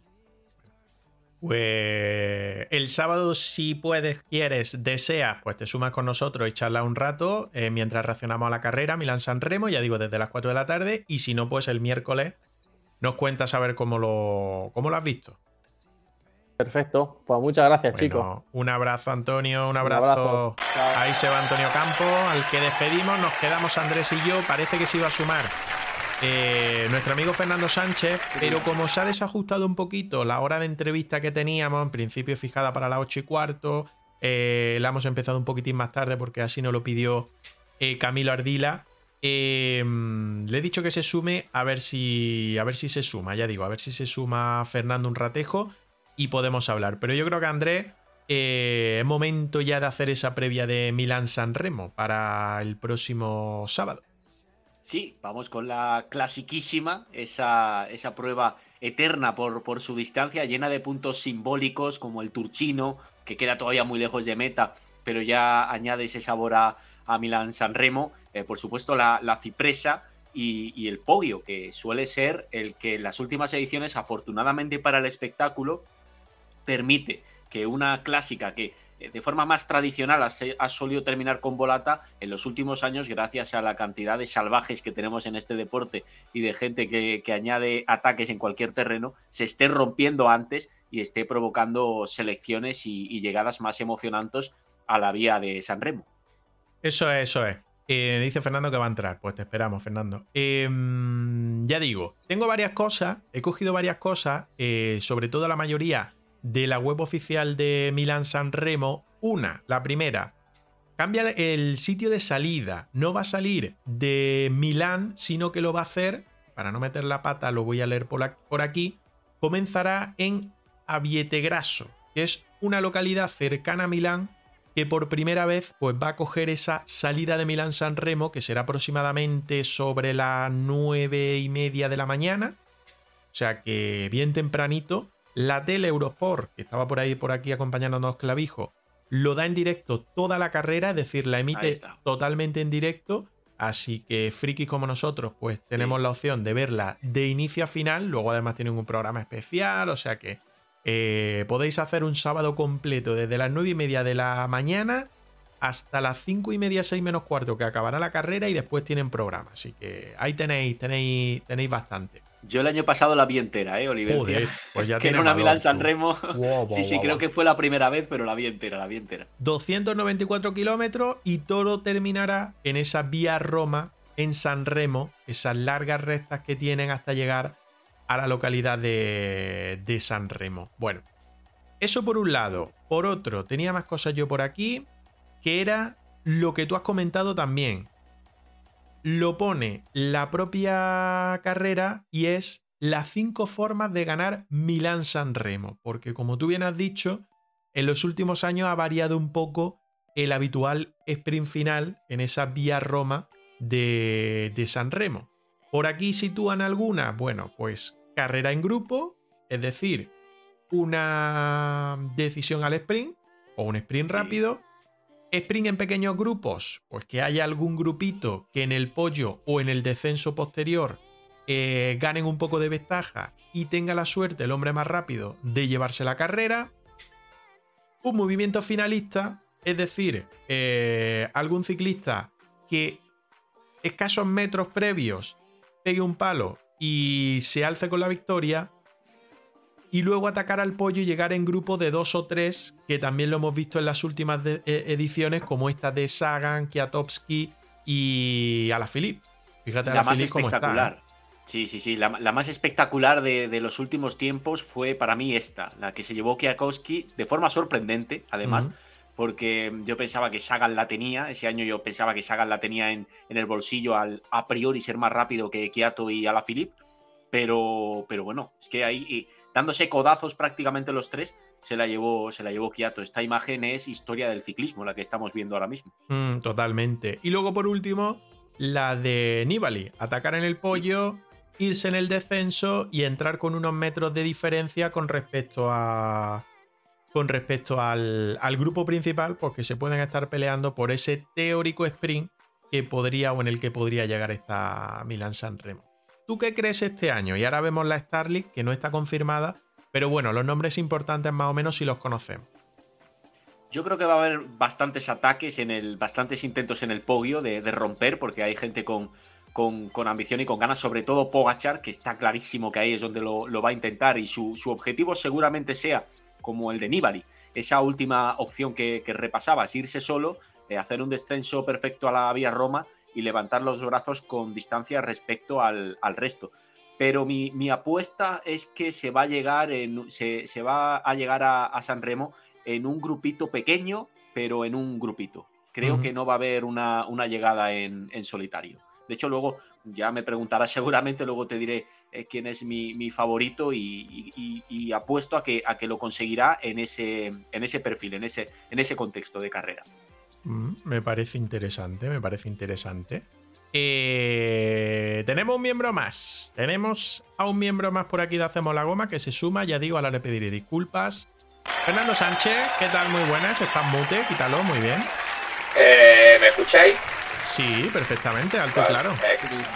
Vale, es que estaba un rato, un rato que no me entraba el micro, no sé qué pasaba y no me lo reconocía el programa y digo, verás tú que al final tarde y mal. Bueno, te pido disculpas lo primero, pero hemos tenido ahí un cambio de horario con la entrevista. Eh, el invitado no estaba en casa, tenía que llegar y bueno, hemos empezado un poquitín más tarde. Tú me habías pedido entrar. Yo te había dicho que en medio de la entrevista no, así que disculpa.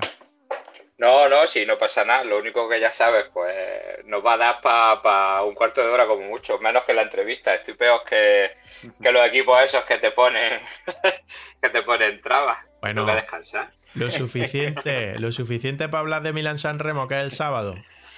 ¿Ah, sí? Sí, no lo sabía. El sábado en la vuelta, el sábado en la vuelta Jaén, chaval. Ya va a empezar a darnos la chapa. No nos contraprogrames, ¿eh? Por favor. Venga, vamos a dar. Mira, ¿a qué hora es eso lo que tú haces? La vuelta Jaén, pues no lo sé, no miro los horarios por la mañana y por la tarde. Muy, bien, muy bien, muy bien. Eh, ¿De 4 a 6 estarás liado dándole la bicicleta? Eh, me imagino que sí, porque la crono es por la tarde, así que supongo que será, será sobre esa hora. Pero vamos, que yo puedo estar haciendo rodillo y viéndolo, o sea que sin problema. si hay que conectarse, me conecto. Eso, eso, eso. Nos cuenta un poquito, te conectas un poquito y nos cuentas, ¿no? Eso no, sabes tú que no, iba a haber problema ninguno. Pues mira. Voy a, ir a, voy a ir a pasearme, así que. Lo anuncio, lo anunciamos, Andrés. Mira, el sábado, a partir de las 4 de la tarde, vamos a reaccionar en directo a Milán San Remo y encima vamos a vivir cómo es la previa de una crono Master 40. Porque vamos a hablar. No, escucha, es, super mega multicategoría, son todas las categorías los que van a estar ahí. Pero coño, con el que vamos a hablar es Master 40. Bueno, pero yo no cuento. O, si, los chavales. O si quieres, nos puedes meter a alguno de los chavales que tú veas que, pueden ganar y tal, pues nos lo metes en directo y charlamos con ellos. ¿Qué te parece? Venga, pues a ver si, si me dejan y, cojo al cachorro, que seguramente tendréis ganas de conocerlo, que estará allí seguramente. Muy bien, muy bien, muy bien. Pues lo cerramos, ¿eh? Lo, dejamos cerrado. había escuchado hablar del cachorro y así, así igual si... No creo que tenga ningún problema en hacerlo. No sé si tendrá algún tipo de órdenes del equipo que no pueda... No creo. Conceder entrevistas, pero bueno. No creo, no creo. Bueno, si no le pedimos permiso al entrenador, que lo tenemos cerca. O sea que no hay pues también. No hay problema, no hay problema. Venga, pues lo dejamos cerrado, lo dejamos cerrado. Milán San Remo. Estábamos hablando aquí Andrés y yo de que el sábado, 294 kilómetros, eh, no sale de Milán, sale de una localidad muy cercana a Milán, sí termina en Vía Roma, en San Remo, a eso de las 6 menos cuarto aproximadamente de la tarde. y nosotros estaremos en directo desde las 4 de la tarde. Eh, esta carrera que te inspira, Fernando, porque eh, lo estábamos hablando, ha cambiado tanto, no de escenario, sino de desenlace. Hemos visto hasta cinco posibles finales. Sí, claro, evidentemente. Antes era, bueno, sigue siendo, se sigue diciendo que es la, más fácil de correr y la más difícil de, ganar. Y, eso es porque, bueno, la, la, tradición de esta carrera era un desenlace al sprint, pero es verdad que de unos años para acá pues gracias a la trampa del polio o pollo, como lo, queráis, como, lo queráis decir, pues ha hecho que la carrera, la carrera cambie mucho. Está escuchando a Andrés antes y vamos, opino como él, salvo eh, brutalidad como pudimos ver el año pasado a Mojori o algo así, seguramente será un grupito pequeño los que, los que se la jueguen. Así que bueno, supongo que es lo más normal, vamos. ¿Y a quién veis? ¿A tres, Andrés? Tres, cuatro, sí. Yo creo que ahí deben estar Van Aer, Pogachar, a ver qué estado presenta Van Der Poel. A la Philip seguramente va a estar atento a esos movimientos. Yo no descarto a un corredor como Magnus Cornilsen en un contexto de esas eh, características, porque evidentemente tiene cualidades de sobra para pasar el podio con los eh, mejores y luego es un ciclista rapidísimo. no se le ha dado especialmente bien esta, esta carrera, pero, pero si, le, si le analizamos, si miramos su ficha técnica, eh, parece que puede, puede tener una, alguna temporada, puede tener su año en la, en la Milan San Remo, porque cumple muchos de los estándares que se necesitan. ¿Y descartáis por completo una sorpresa como la del año pasado de Mojori? Es decir, a ver, Mojori tampoco es un outsider, pero no digamos que era de los nombres principales el año pasado para vencer esta carrera y lo hizo atacando en el descenso, yéndose en solitario, entrando solo en línea de meta. Em, ¿Veis posible algo así? ¿O de uno de los nombres importantes que rompa la carrera? Se me viene a la mente un nombre, lo siento. Yo, no, pensaba que, ibas a, lanzarlo, Fernando. Eh, no, yo, te dejo, yo te dejo siempre, te dejo siempre. No descarto para nada, no descarto para nada. De hecho, para mí, eh, Matthew Mohoric, el, el, esloveno, este año vuelve a ser muy candidato, porque es que sus descensos son abrumadores. Es que eh, este tiene la capacidad de hacer especial daño en el descenso, en la caída vertical de, desde, desde el Poggio, desde la corona del Poggio hasta el, tramo llano de, la vía Roma de, San Remo, donde se, se resuelve la, carrera. Así que esa es una, una, posibilidad también, sin duda. ¿Se sabe, si, ¿Se sabe si le ha devuelto las macetas a la vecina que casi se las lleva, que las tenía en la puerta de su casa o todavía no se las ha devuelto? Se las dejó, se las dejó bien limpias con el pedal. no, a ver, lo que está diciendo Andrés es que es lo lógico. Yo pienso que, que entre los grandes gallos, que yo sé también quién tiene en la cabeza, entre los grandes gallos no tiene la dureza para que se dejen, ¿eh? porque ya lo vimos el año pasado, el año pasado se atacaron, de además ataques durísimos y, no consiguieron soltarse. Es difícil, es difícil, pues ya os digo, porque no tiene demasiada dureza. Y si alguien rompe la carrera como para llegar en solitario, como para llegar dos tíos a la meta, es bajando. Mm. Y, bajadores, bueno, pues nos tenemos que fijar, pues como estamos estáis hablando en Mojori, por supuesto, y yo lanzo una apuesta arriesgada, ¿eh? que no creo que estén entre los favoritos. No sé ni siquiera si corre. ¿Piscos corre?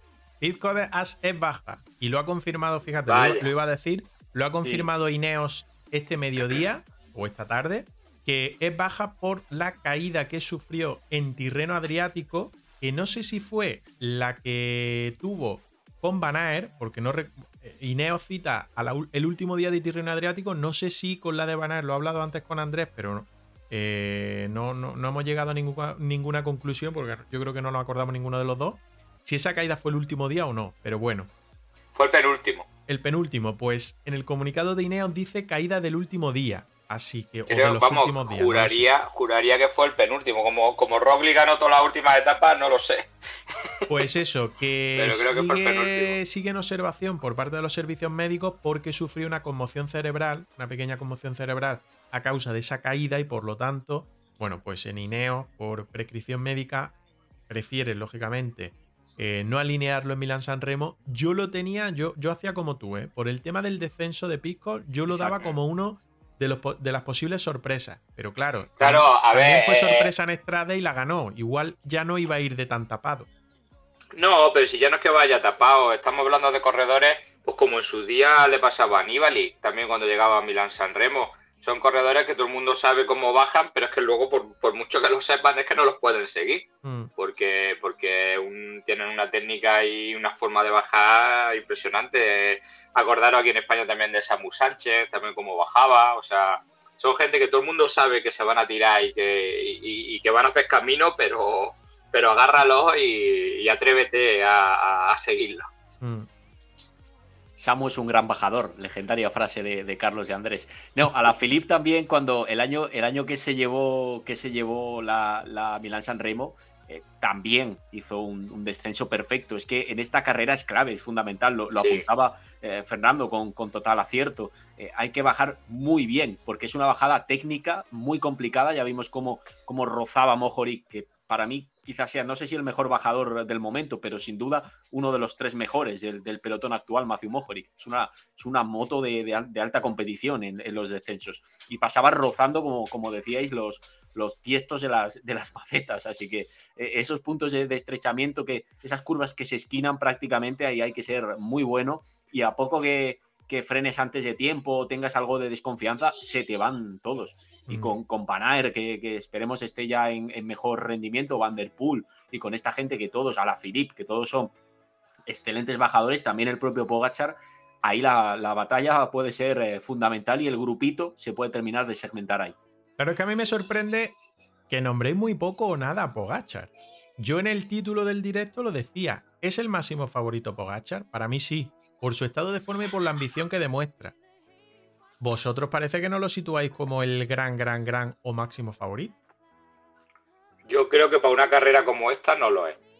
Por lo que, por lo que estamos hablando. Estamos hablando de que no, no creo que tenga la dureza suficiente como para soltar a los demás, porque si, si recordáis el año pasado, por poner un ejemplo bastante reciente, Pogacar atacó varias veces además y tenía que frenar en las curvas.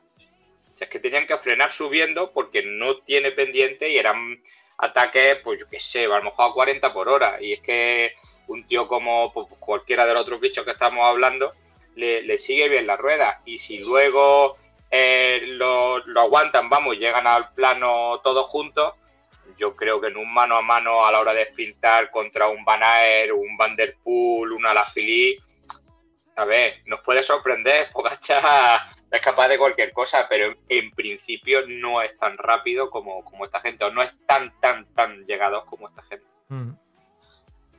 Luego, o- otra cosa que, que a mí me, me llama la atención de estas últimas ediciones es que ya no hay tantos equipos configurados a buscar el sprint, a hacer un podio más accesible para los velocistas y una, y una bajada compacta en la que lleguen los hombres rápidos, porque ya eh, hay muchos equipos, los importantes sobre todo, los que son capaces de controlar y dominar las clásicas o, o un, o una- o un recorrido de estas características, que tienen otro tipo de gente, que tienen gente que saben que van a atacar, ¿no? Entonces, si, si pensamos en Loto Destiny, por ejemplo, con Iguan y, y Arnaud Delic, por cierto, a este último si va finalmente, si confirma su participación, Sí, tiene tengo pinta muchas que ganas de verle. Tiene pinta que van los dos porque ha habido declaraciones de, de en la última hora hablando de Milán San Remo. O sea, tiene pinta que van los dos.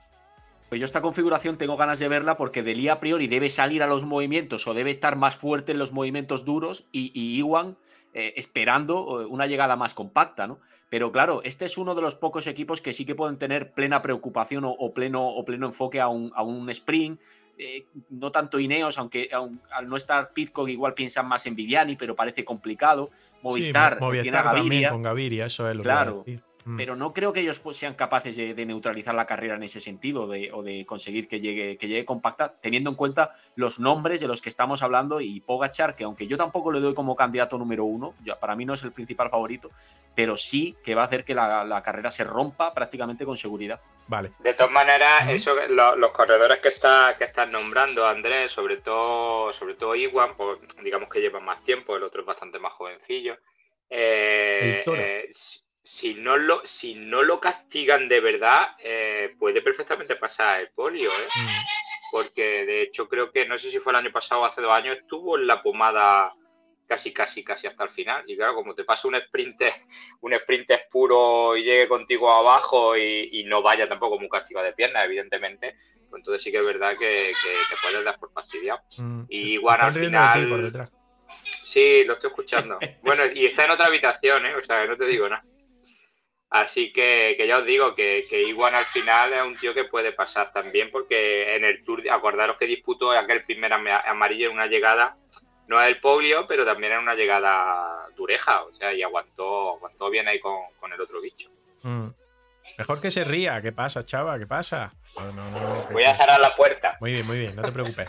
Eh, otro nombre que os dejo, que es que no, no, quiero pincharle a Starly porque como apenas hay confirmados equipos, hay muy poquitos equipos confirmados, pues tampoco creo que nos vaya a aportar mucho. Prefiero ir hablando de, de nombres, que ya hemos dicho bastante. Nombre español, Pello Bilbao. Eh, yo creo que puede ser un nombre de los outsiders, de los más tapaditos. Lógicamente, Mojori va a ir como líder en su equipo, pero puede ser un nombre también llamativo. Baja muy bien, los defensos de Pello son muy buenos y puede también intentarlo meterse en algún cortecito en el, en el pollo.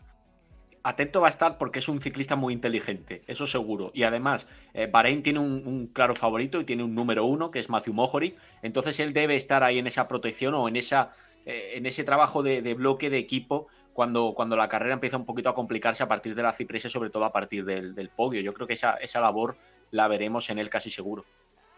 Pues más de lo mismo lo que estáis hablando, estáis hablando de, un grandísimo corredor y un grandísimo bajador, así que, que claro que evidentemente la baza del Bahrein es quien es, pero, pero Pello, pues si le dan un poquito de margen tal y como él baja, es otro que, verían en meta, casi casi seguro. ¿eh? Hay solamente tres equipos confirmados. Uno es el UAE, es decir, el equipo que acompaña a Tadej Pogachar, que lo forman por Molo Trentin, Novak, Kobe, Grobscharner y Ulisi. el team DSM, eh, Stor Degenkol, Mayhofer, Bittner, Enkov, eh, Vermaike y Dinam. Y el equipo francés, bueno, cuatro. El Bahrein Victorio está confirmado también, perdón. Art, Mojori, Caruso, Pascualón, Bilbao, Wright y Milan. Y el AG2R, Citroën Team, con eh, Barbase, Bendrame, Van Avermae, Kosnefrua, Shar, Naisen y Naisen y Olivencia eh, ha confirmado también hace unos minutos Quick Step, ah, eh, Soudal Quick Step con Alaphilippe, Asgreen, Valerini, De Klerk, De Benins, Lampire y Senechal. Lo han confirmado en su cuenta de Twitter hace nada, unos minutos. Bueno, pues no está mal, no está mal. Yo creo que uno de los equipos más fuertes que más vamos a ver en carrera. Venga, favoritos. Ya nos ha dejado Antonio Campo antes de marcharse su nombre, que era, si no me equivoco, Banaer. El vuestro. Yo ya digo que el mío es Pogachar, lo siento no lo vais a defender ninguno. Lo tienes claro. Sí, sí, sí.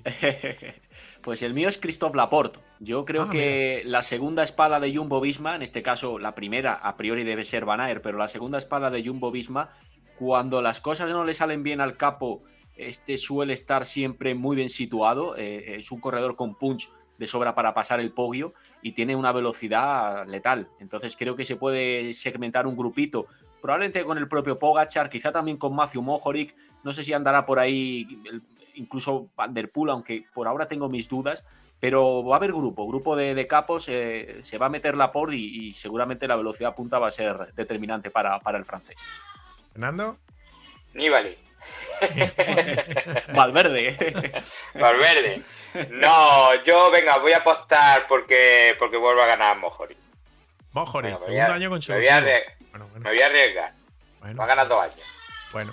Recuerdo, últimos ganadores. Desde 2013, Siolek, Christoph, Degenkol, Demare, Kiatowski, Nibali, Alaphilippe 2019, Van Aert 2020, Stuben 2021 y Mohoric 2022. El ganador de 2023, pues ya sabéis, el sábado a eso de las 6 menos cuarto aproximadamente, no lo pongáis tan tarde, ponerlo un poquito antes, nosotros en Hacemos la Goma desde las 4 de la tarde reaccionamos en directo, ya sabéis que sin imagen, porque no podemos pincharla, pero sí reaccionando nosotros. Y luego conectaremos también con Fernando Sánchez, que estará en la vuelta a Jaén, que no es una prueba del World Tour, no es prueba 1.pro, no es prueba... ¿Cómo que no? ¿Cómo que no? 1.1, pero están todas las categorías mezcladas. Eh, UCI, aceite de oliva virgen extra. ¿Y los más quedan una aceituna también? Pues no lo sé, pero aceite seguro, vamos, ya te lo digo yo, porque cada vez que corremos en Jaén nos sequían con buenas garrafas de aceite, o sea que, encantado de ir a correr allí, ya os lo digo. Bueno, pues estaremos, estaremos también con Fernando para que nos cuente los minutos antes de una crono.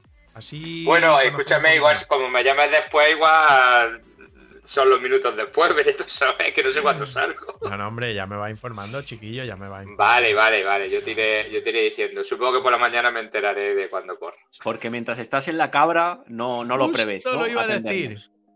Pues si tuviera un soporte para coger, para, llevar el móvil, no me importaría. En esta no me importaría, ¿eh? habilidad tienes, habilidad tienes porque tenemos en los vídeos. en el, casco. Sí, pero, pero hostia, no, no, no lo veo, porque además la idea es, ir a entrenar un poco con la cabra y, estaría feo ir así con el móvil grabando. Entonces iba a perder toda la aerodinámica y toda la gracia. Está prohibido, está prohibido. No, no, que luego la gente ya sabéis cómo se pone, está prohibido. Aparte, aparte. No se puede. Estamos, bro estamos, bromeando. Pero ya sabemos que la gente tiene la piel muy. ¿Qué dices tú de cabra? Si realmente una cronoescalada, no sé dónde voy con la cabra. ya, lo digo. Bueno, Fernando, ya lo digo. que tiene alguien que dormir por ahí, anda. Te permito que te Pues sí, sí, porque ya lo estoy escuchando Rey, a ver si ahora consigo relajarlo.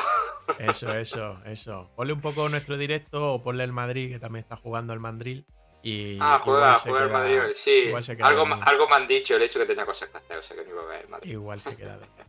Fernando, nos vemos la próxima semana. Bueno, nos vemos el sábado, nos vemos el sábado. Sí, sí, el sábado intentamos echar, echar un ratillo, aunque sea con el culo de puesto, que también os digo una cosa, no me habéis pillado hoy con el culo de puesto de milagro, ¿eh? que he quitado ahora cosa de hora, hora y poco. ¿eh? Madre mía, qué enfermedad tiene. Un abrazo, Sí, un abrazo. Hoy sí.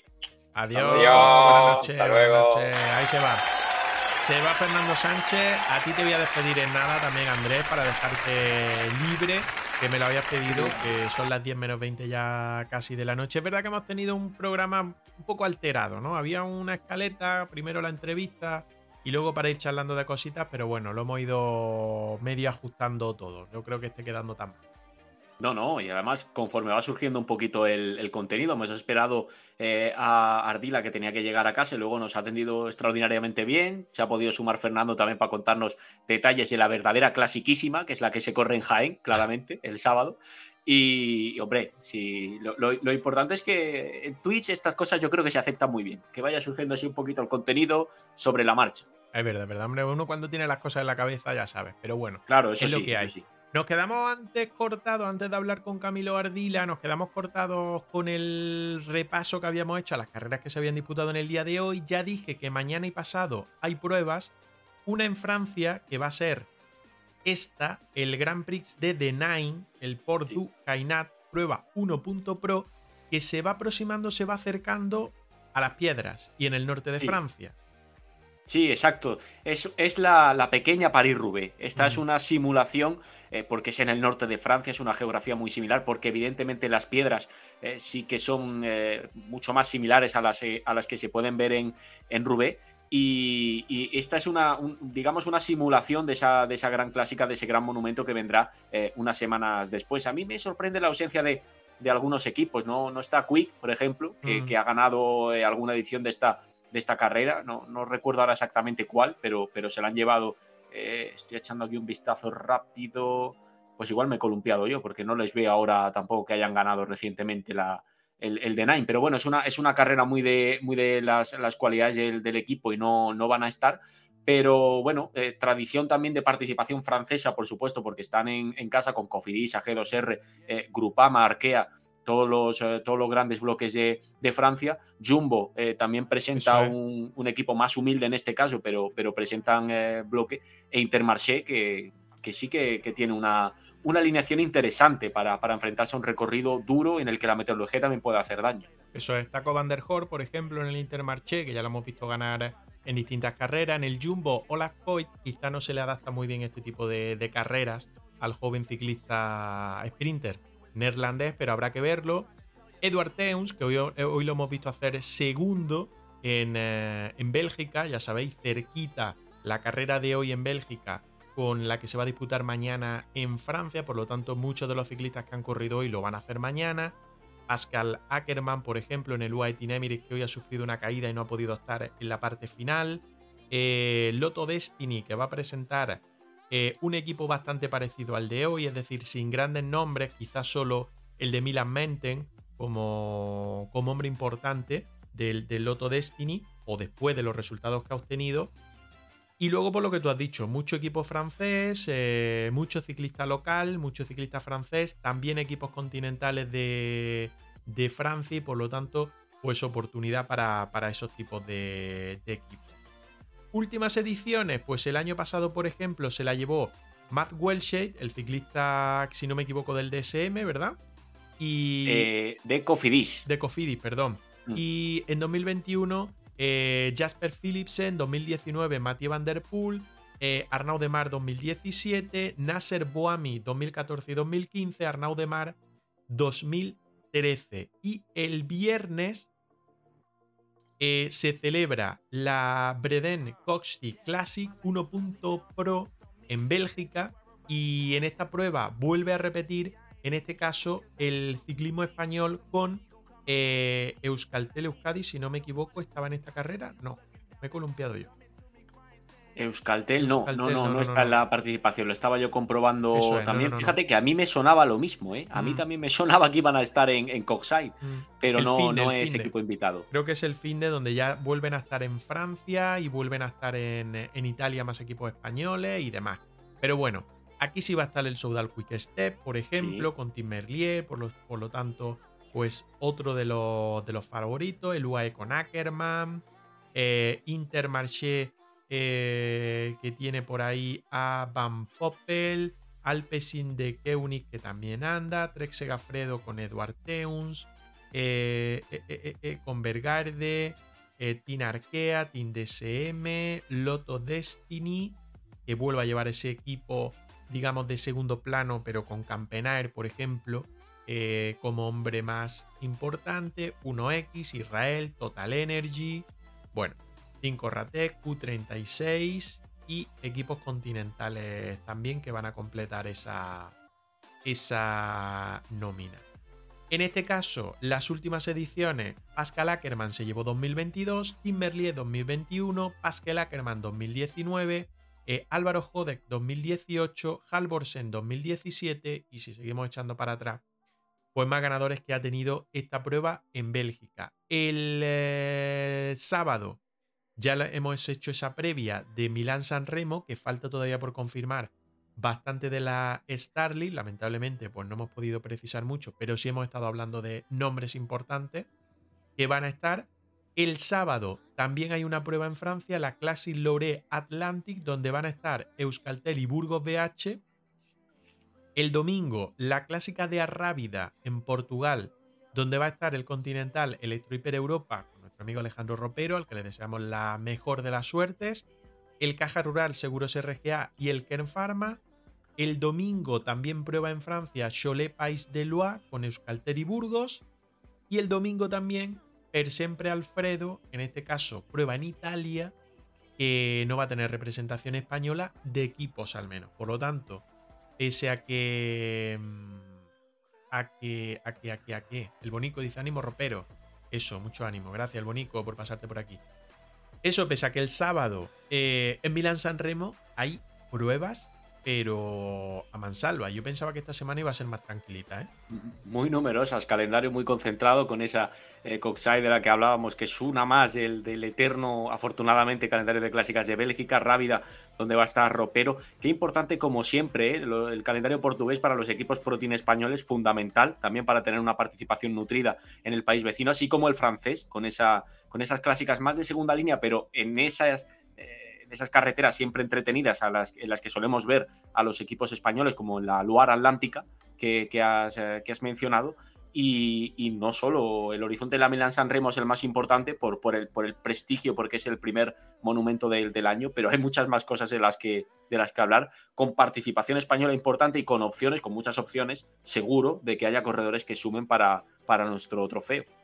Andrés, que te despido, que me dijiste menos cuarto, menos 10, pues entre media y 48 te voy a despedir. El sábado, si puedes, quieres, deseas, pues puedes estar conmigo en esa reacción al directo de eh, Milán San Remo. El domingo andaré por aquí también. El domingo no sé si lo he dicho, el domingo vamos a cambiar un poquitín el horario, creo que sí, pero no me acuerdo si lo he dicho o no. Como es el clásico de Furgol a las 9 de la noche, y yo lanzo directo 9 y media de la noche, pues lo voy a adelantar antes del fútbol sobre 8 menos cuarto, 8.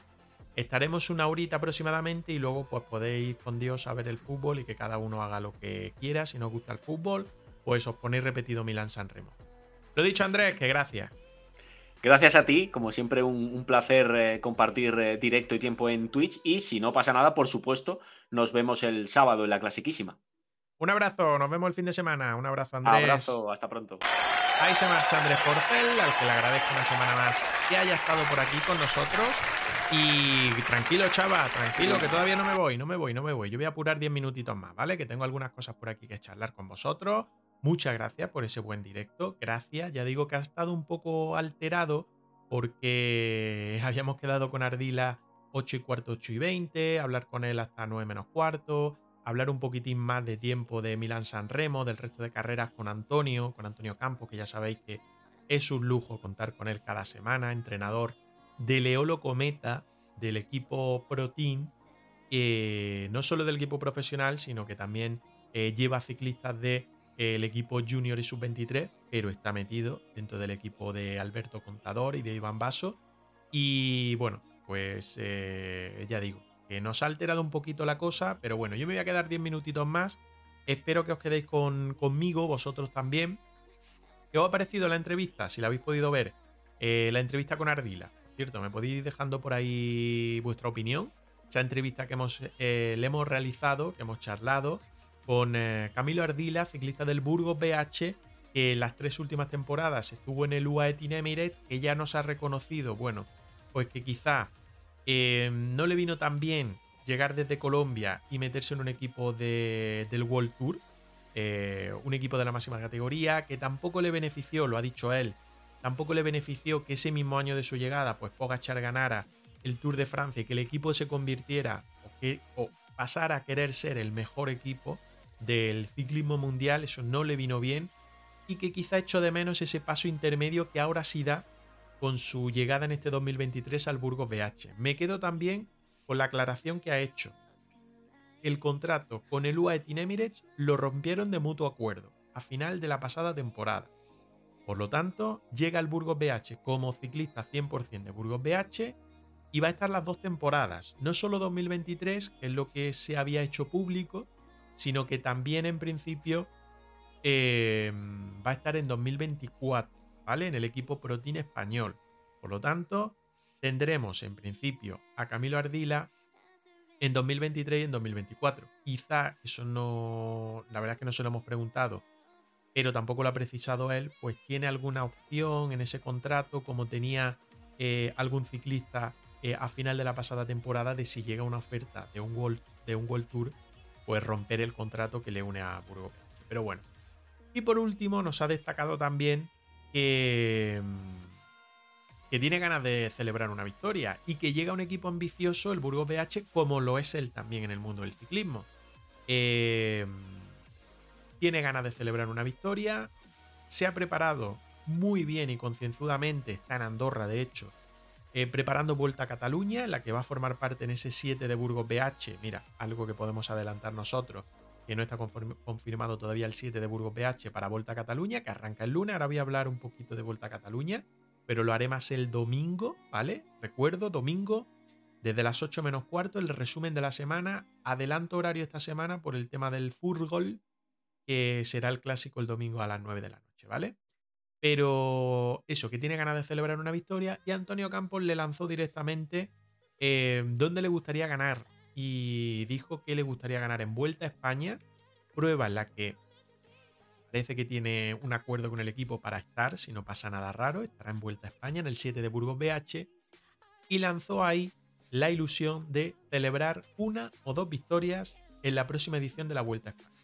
Así que no sé qué os parece, todo lo que nos ha contado, pero mira, decía Chava, yo vi muy poquito, entre hacer la cena y cenar casi no vi nada, pues cuando cerremos directo, echa para atrás nuestro directo, que ya sabéis que lo vais a tener ahí en Twitch, un tiempecito, creo que son 7 o 10 días lo que está el directo, y te ves la entrevista con Camilo Ardila, ¿vale? Ha empezado a eso de los 45 minutos aproximadamente del directo.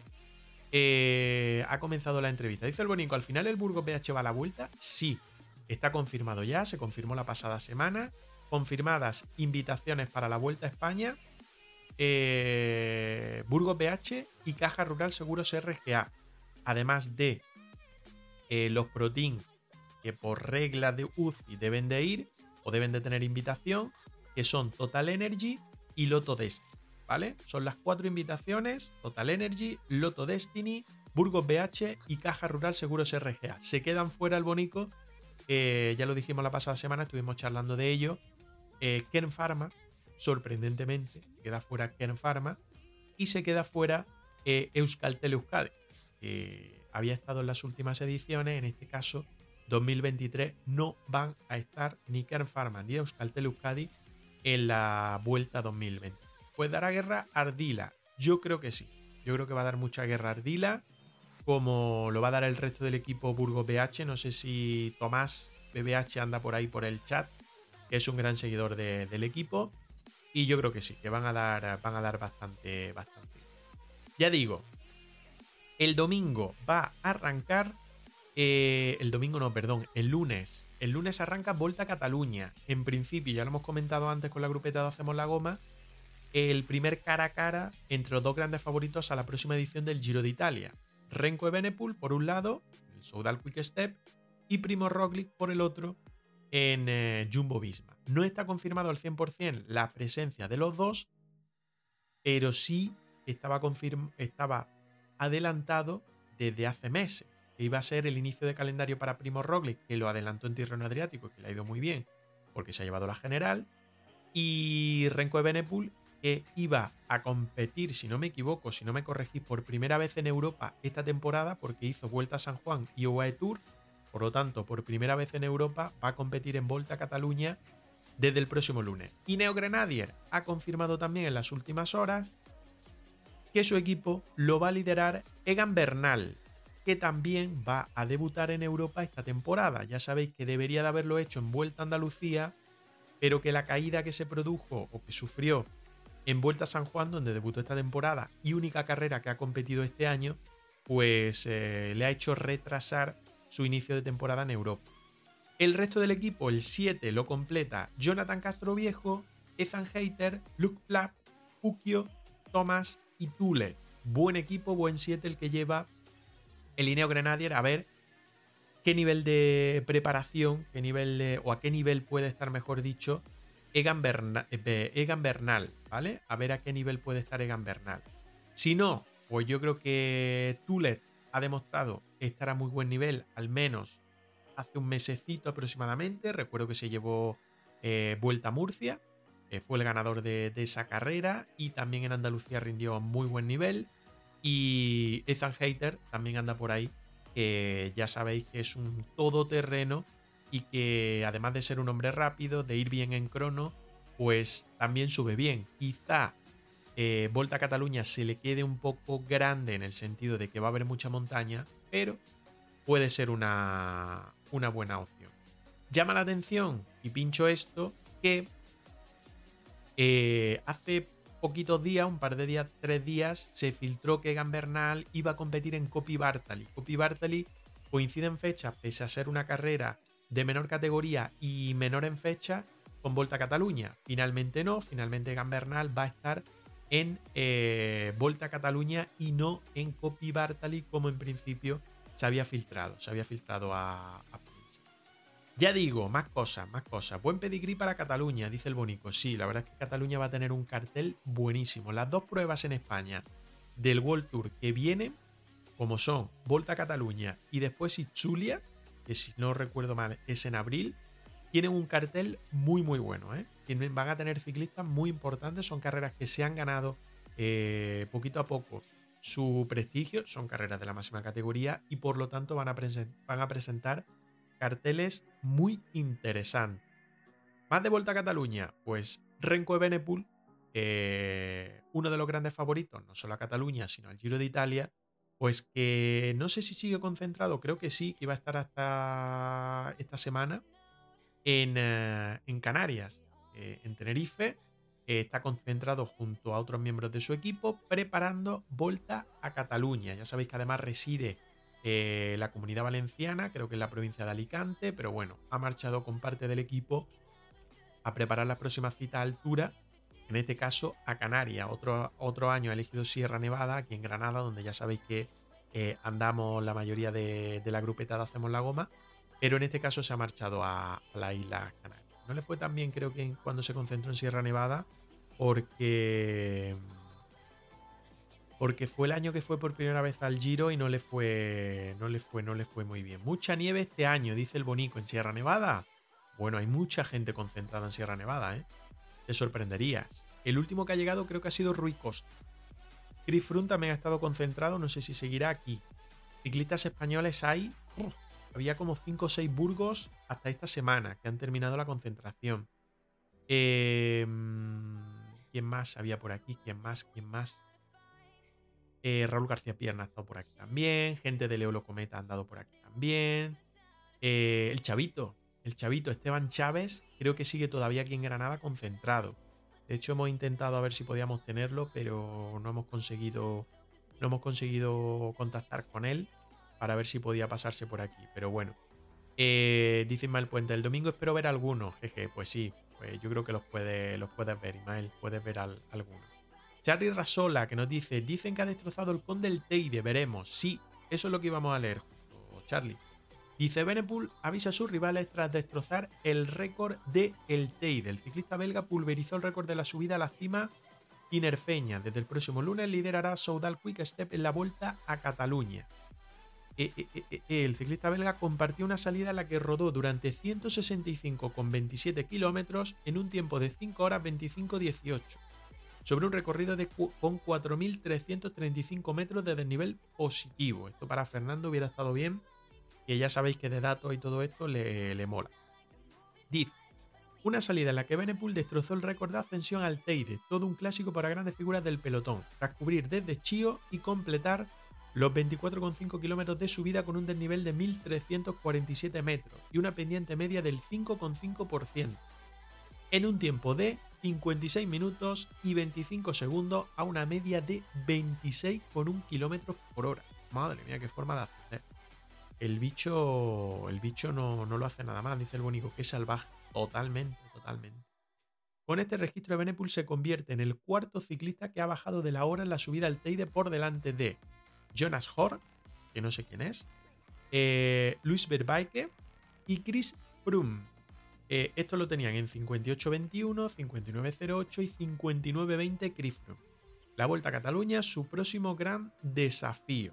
Pues ahí está, además, el 7 confirmado que va a llevar a Vuelta a Cataluña el Soudal Quick Step apoyando a Renko Ebenepul, Mateo Catanio, Gir, Masnada, Sherry, Van Bilder y Bar, eh, Bueno, suena a un 7 parecido al que puede estar en el Giro de Italia a partir del 6 de mayo, ¿no? No sé qué, os parece, no sé qué os parece. La Vuelta a Cataluña será un exigente test para un Evenepoel que se medirá ante rivales de la talla de Primo Roglic, Richard Carapaz, que por cierto ha debutado hoy, eh, Joao Almeida, Adam Jay, Geraint Thomas o Mikel Landa. Bueno, habrá que confirmar todo esto porque no, no se han ido confirmando todavía nombres antes de afrontar otro de sus grandes desafíos para este 2023, buscar su segunda gran vuelta en el próximo Giro de Italia, 6 al 28 de mayo.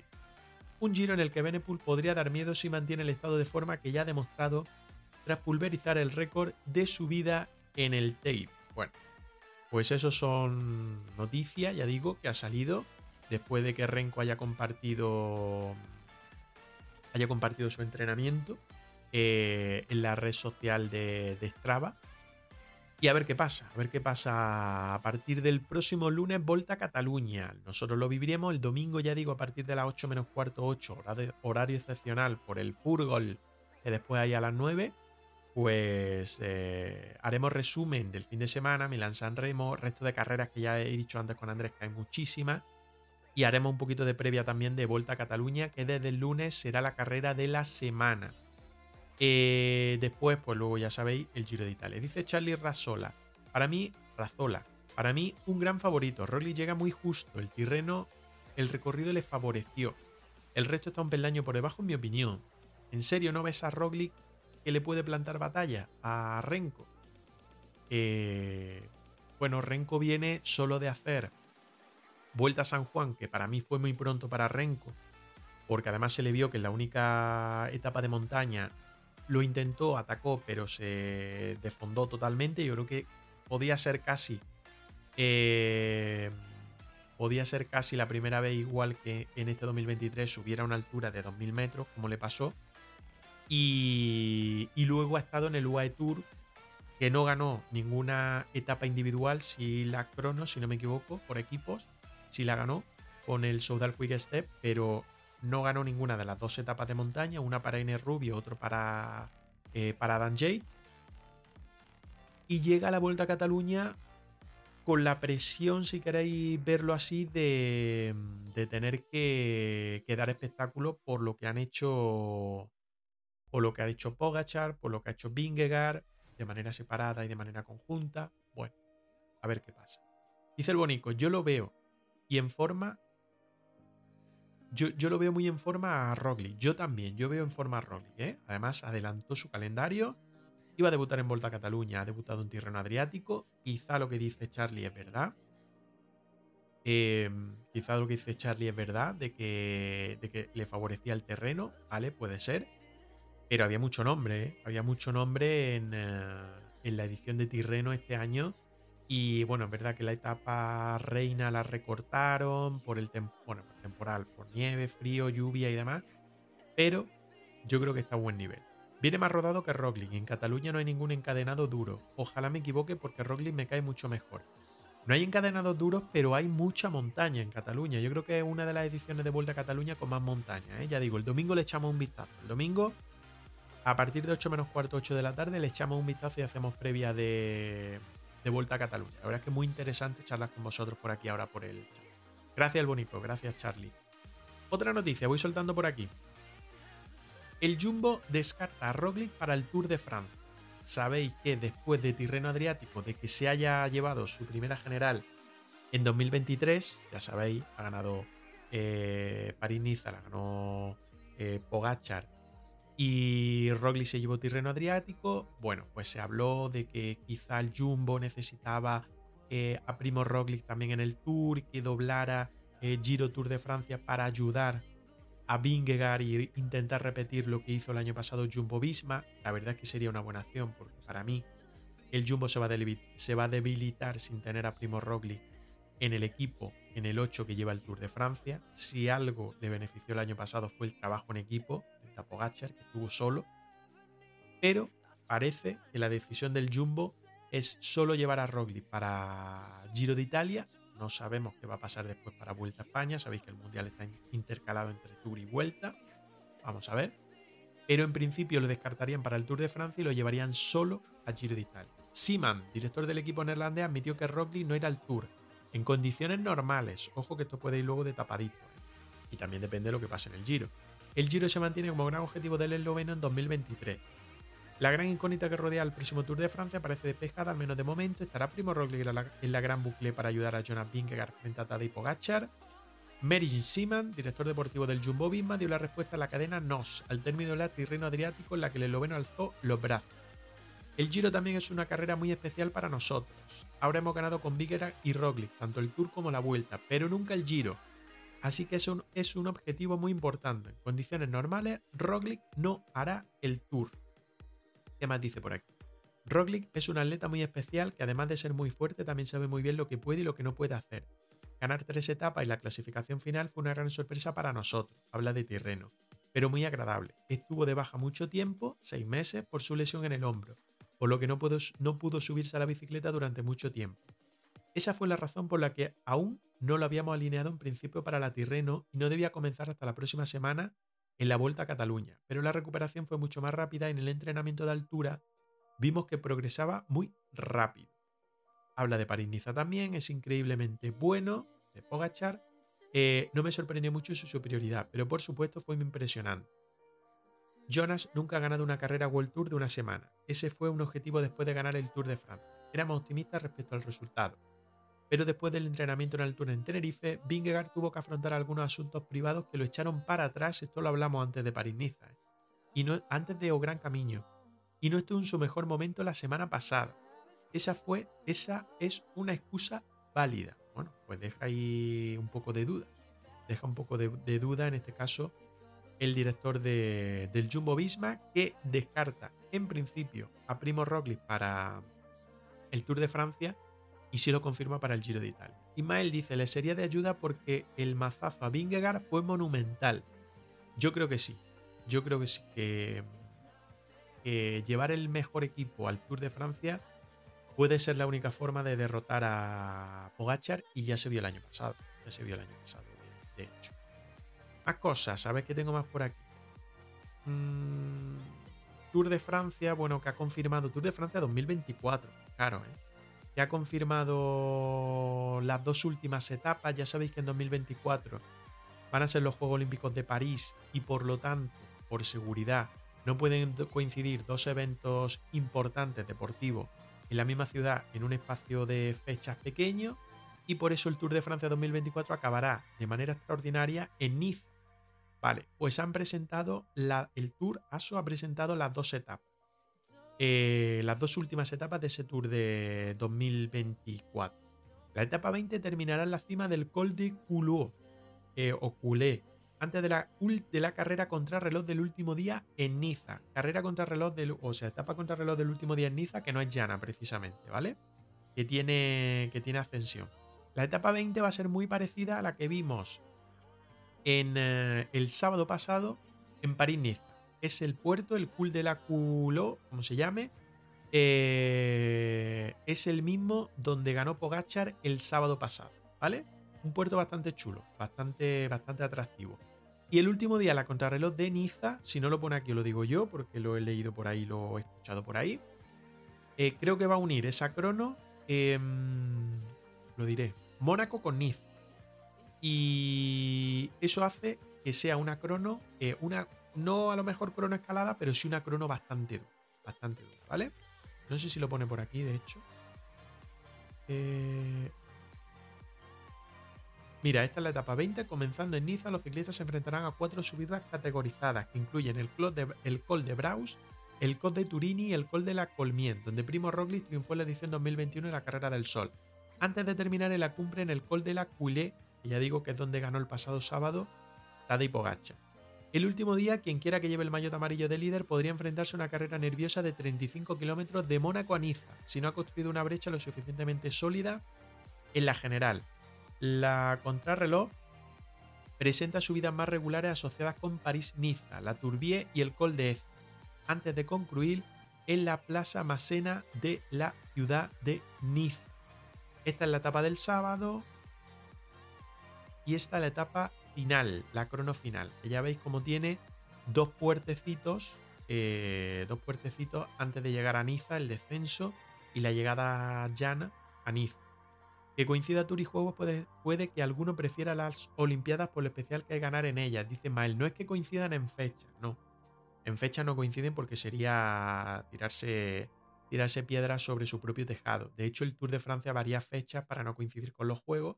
Lo que no, lo que no pueden coincidir es por motivos de seguridad, imagino que de instalaciones, de hoteles y demás, en una fecha muy cercana Tour de Francia y Juegos Olímpicos. Entonces, por eso el final del Tour de Francia se lo llevan a Niza, ¿vale? Pero no por fecha no van a coincidir eh, las dos citas deportivas, ¿vale? Y menos las de ciclismo, ¿vale? Porque eh, no sería lógico, no sería, no sería lógico.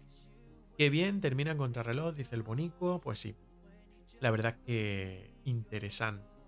Y creo que no tengo nada más por aquí. Ah, sí, bueno, esto, no sé si lo habéis visto. Ah, entonces no dije nada. Dice Ismael. No, no, es lógico, es lógico, lo podía haber pensado. Yo no, no me expliqué bien. Esto, el día menos pensado. Lunes 27 se estrenan los cuatro capítulos. Lunes 27 se estrenan los cuatro capítulos en Vamos, de Movistar Plus. Hola. Volé un metro y medio, dos metros hacia arriba y ya caí al suelo. Nos podría haber matado perfectamente. El accidente de Sé que tenía miedo y pánico. El miedo de más. ¿Miedos de descender? Pues sí lo había. ¡Sangre, me cago en 10!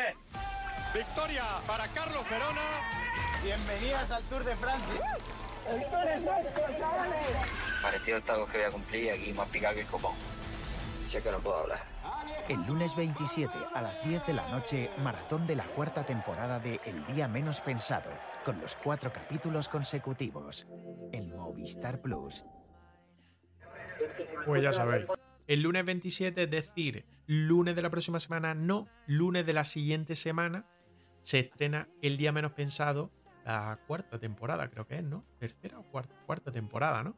Se estrena los cuatro episodios, uno detrás de otro, creo que desde las eh, 10 de la noche. Cuarta temporada, dice Char- dice Charlie y el bonito, sí. Eh, sí, temporada 4, el lunes 27 de marzo a las 22 horas en Movistar Plus, en Vamos. Hay antes una previa eh, con los protagonistas y tal, y luego ya emiten los cuatro capítulos de manera consecutiva. Así que, bueno, pues luego lo tendréis también en la plataforma de Movistar y tal. Pero, pero es interesante, interesante la cuarta temporada.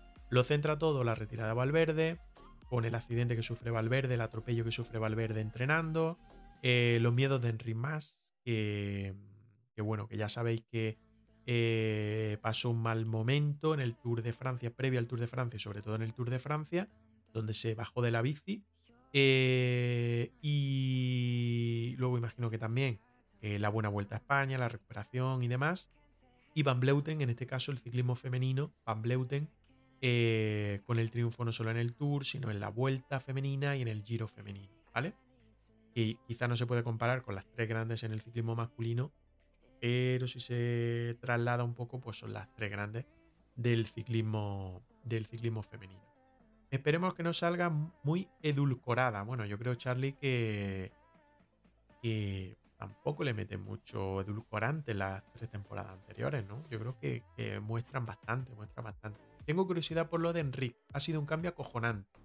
Yo creo que todo psicológico. Y él mismo lo han reconocido ellos mismos. Han sido bastante claros en ese aspecto. Y el trabajo psicológico fue, fue fundamental. Fue fundamental el trabajo psicológico para perder esos miedos y a lo mejor ya también para, para volver a ser, porque ya lo había sido antes, volver a ser un ciclista. Un ciclista combativo y un ciclista que va, que va al ataque. Ya hablaremos, ya hablaremos. Yo creo que vamos a tener tiempo de hablar en otro momento de. de. de, de Enric del Movistar. Dice el Bonico. Mucha presión con lo de bajar de categoría al equipo. Sí, la tuvieron. Llegaron un momento que la tuvieron. La primera fue la hostia. La tercera ya se cortaron mucho. Temporada, dice Charlie, ¿no? Eh, bueno, quizá la tercera fue un poco más. Es que las dos primeras fueron muy fuertes. Las dos primeras fueron muy fuertes. Igual en la tercera, pues se cortaron un poco más. La tercera fue lo del caso de Superman, ¿no? Yo creo que, fueron bastante claros, ¿eh? Incluso ellos también se jugaron. La imagen de Enric por ejemplo, con el tema Superman, no quedó muy limpia, ¿eh? Tampoco. Que, yo creo que no se esconden nada, que lo muestran, lo muestran tal. Bueno, que yo me voy a ir, que son las 10 y cuarto, que de ahora tengo que montar cositas. Eh, tengo que enlatar todo, como digo, y subirlo a las distintas plataformas, Evox, Spotify, Google Podcast eh, hacer cositas también para redes, sobre todo con la entrevista de, Ardila, que ya digo, si no la habéis visto, echar para atrás ahora el directo y la veis, porque ha estado bastante interesante. Un ciclista que se ha dejado eh, o que se ha mostrado totalmente claro, ha reconocido que rompió el contrato con el UAE de mutuo acuerdo, las dos partes, que ha llegado, ha llegado a Burgos para dos años, 2023-2024, y que tiene muchas ganas de ganar. Tiene muchas ganas de ganar. Charlie, antes de que te vayas, que te estás despidiendo, gracias por el ratito, da gusto hablar un rato de ciclismo, gracias a ti. Antes de que te vayas, os cito el sábado a partir de las 4 de la tarde para reaccionar en directo a Milán San Remo. Lo podéis poner por la tele, pero nos ponéis a, nosotros y vamos reaccionando y vosotros también podéis comentando por el chat la carrera, ¿vale? Para que, dices que te ha gustado tanto. No sé si nos sigue, dale al botón de follow y así nos sigue. Y si tienes algún Amazon por ahí, Prime y demás, nos lo puedes soltar y de esta forma nos apoya haciéndote suscriptor, ¿vale? Y el domingo, a partir de las 8 menos cuarto, 8 de la tarde, haremos un, echaremos un ratito para resumir todas las carreras del fin de semana, resumir también un poco Milán San Remo, que la viviremos en directo, y hacer previa de Vuelta a Cataluña que arranca el lunes, ¿vale? Así que os cito a todos a partir de... Bueno, a partir no. Cito a todos el sábado, el domingo y la próxima semana, miércoles, desde las 8 de la tarde aquí en Twitch, ¿vale? Muchas gracias, muchas gracias a todos y ya digo, el sábado nos vemos, ¿vale? Hoy echando un ratito más, ¿eh? 10 y 20 casi de la noche y por aquí, por aquí seguimos. Me marcho, me marcho, que mañana hay que currar y que seguir haciendo cositas. Un abrazo a todos, muchas gracias. Chao, chao, hasta el sábado. Adiós, adiós, adiós, adiós, adiós, adiós. Hacemos la goma. Únete a nuestra grupeta en Twitch y en redes sociales.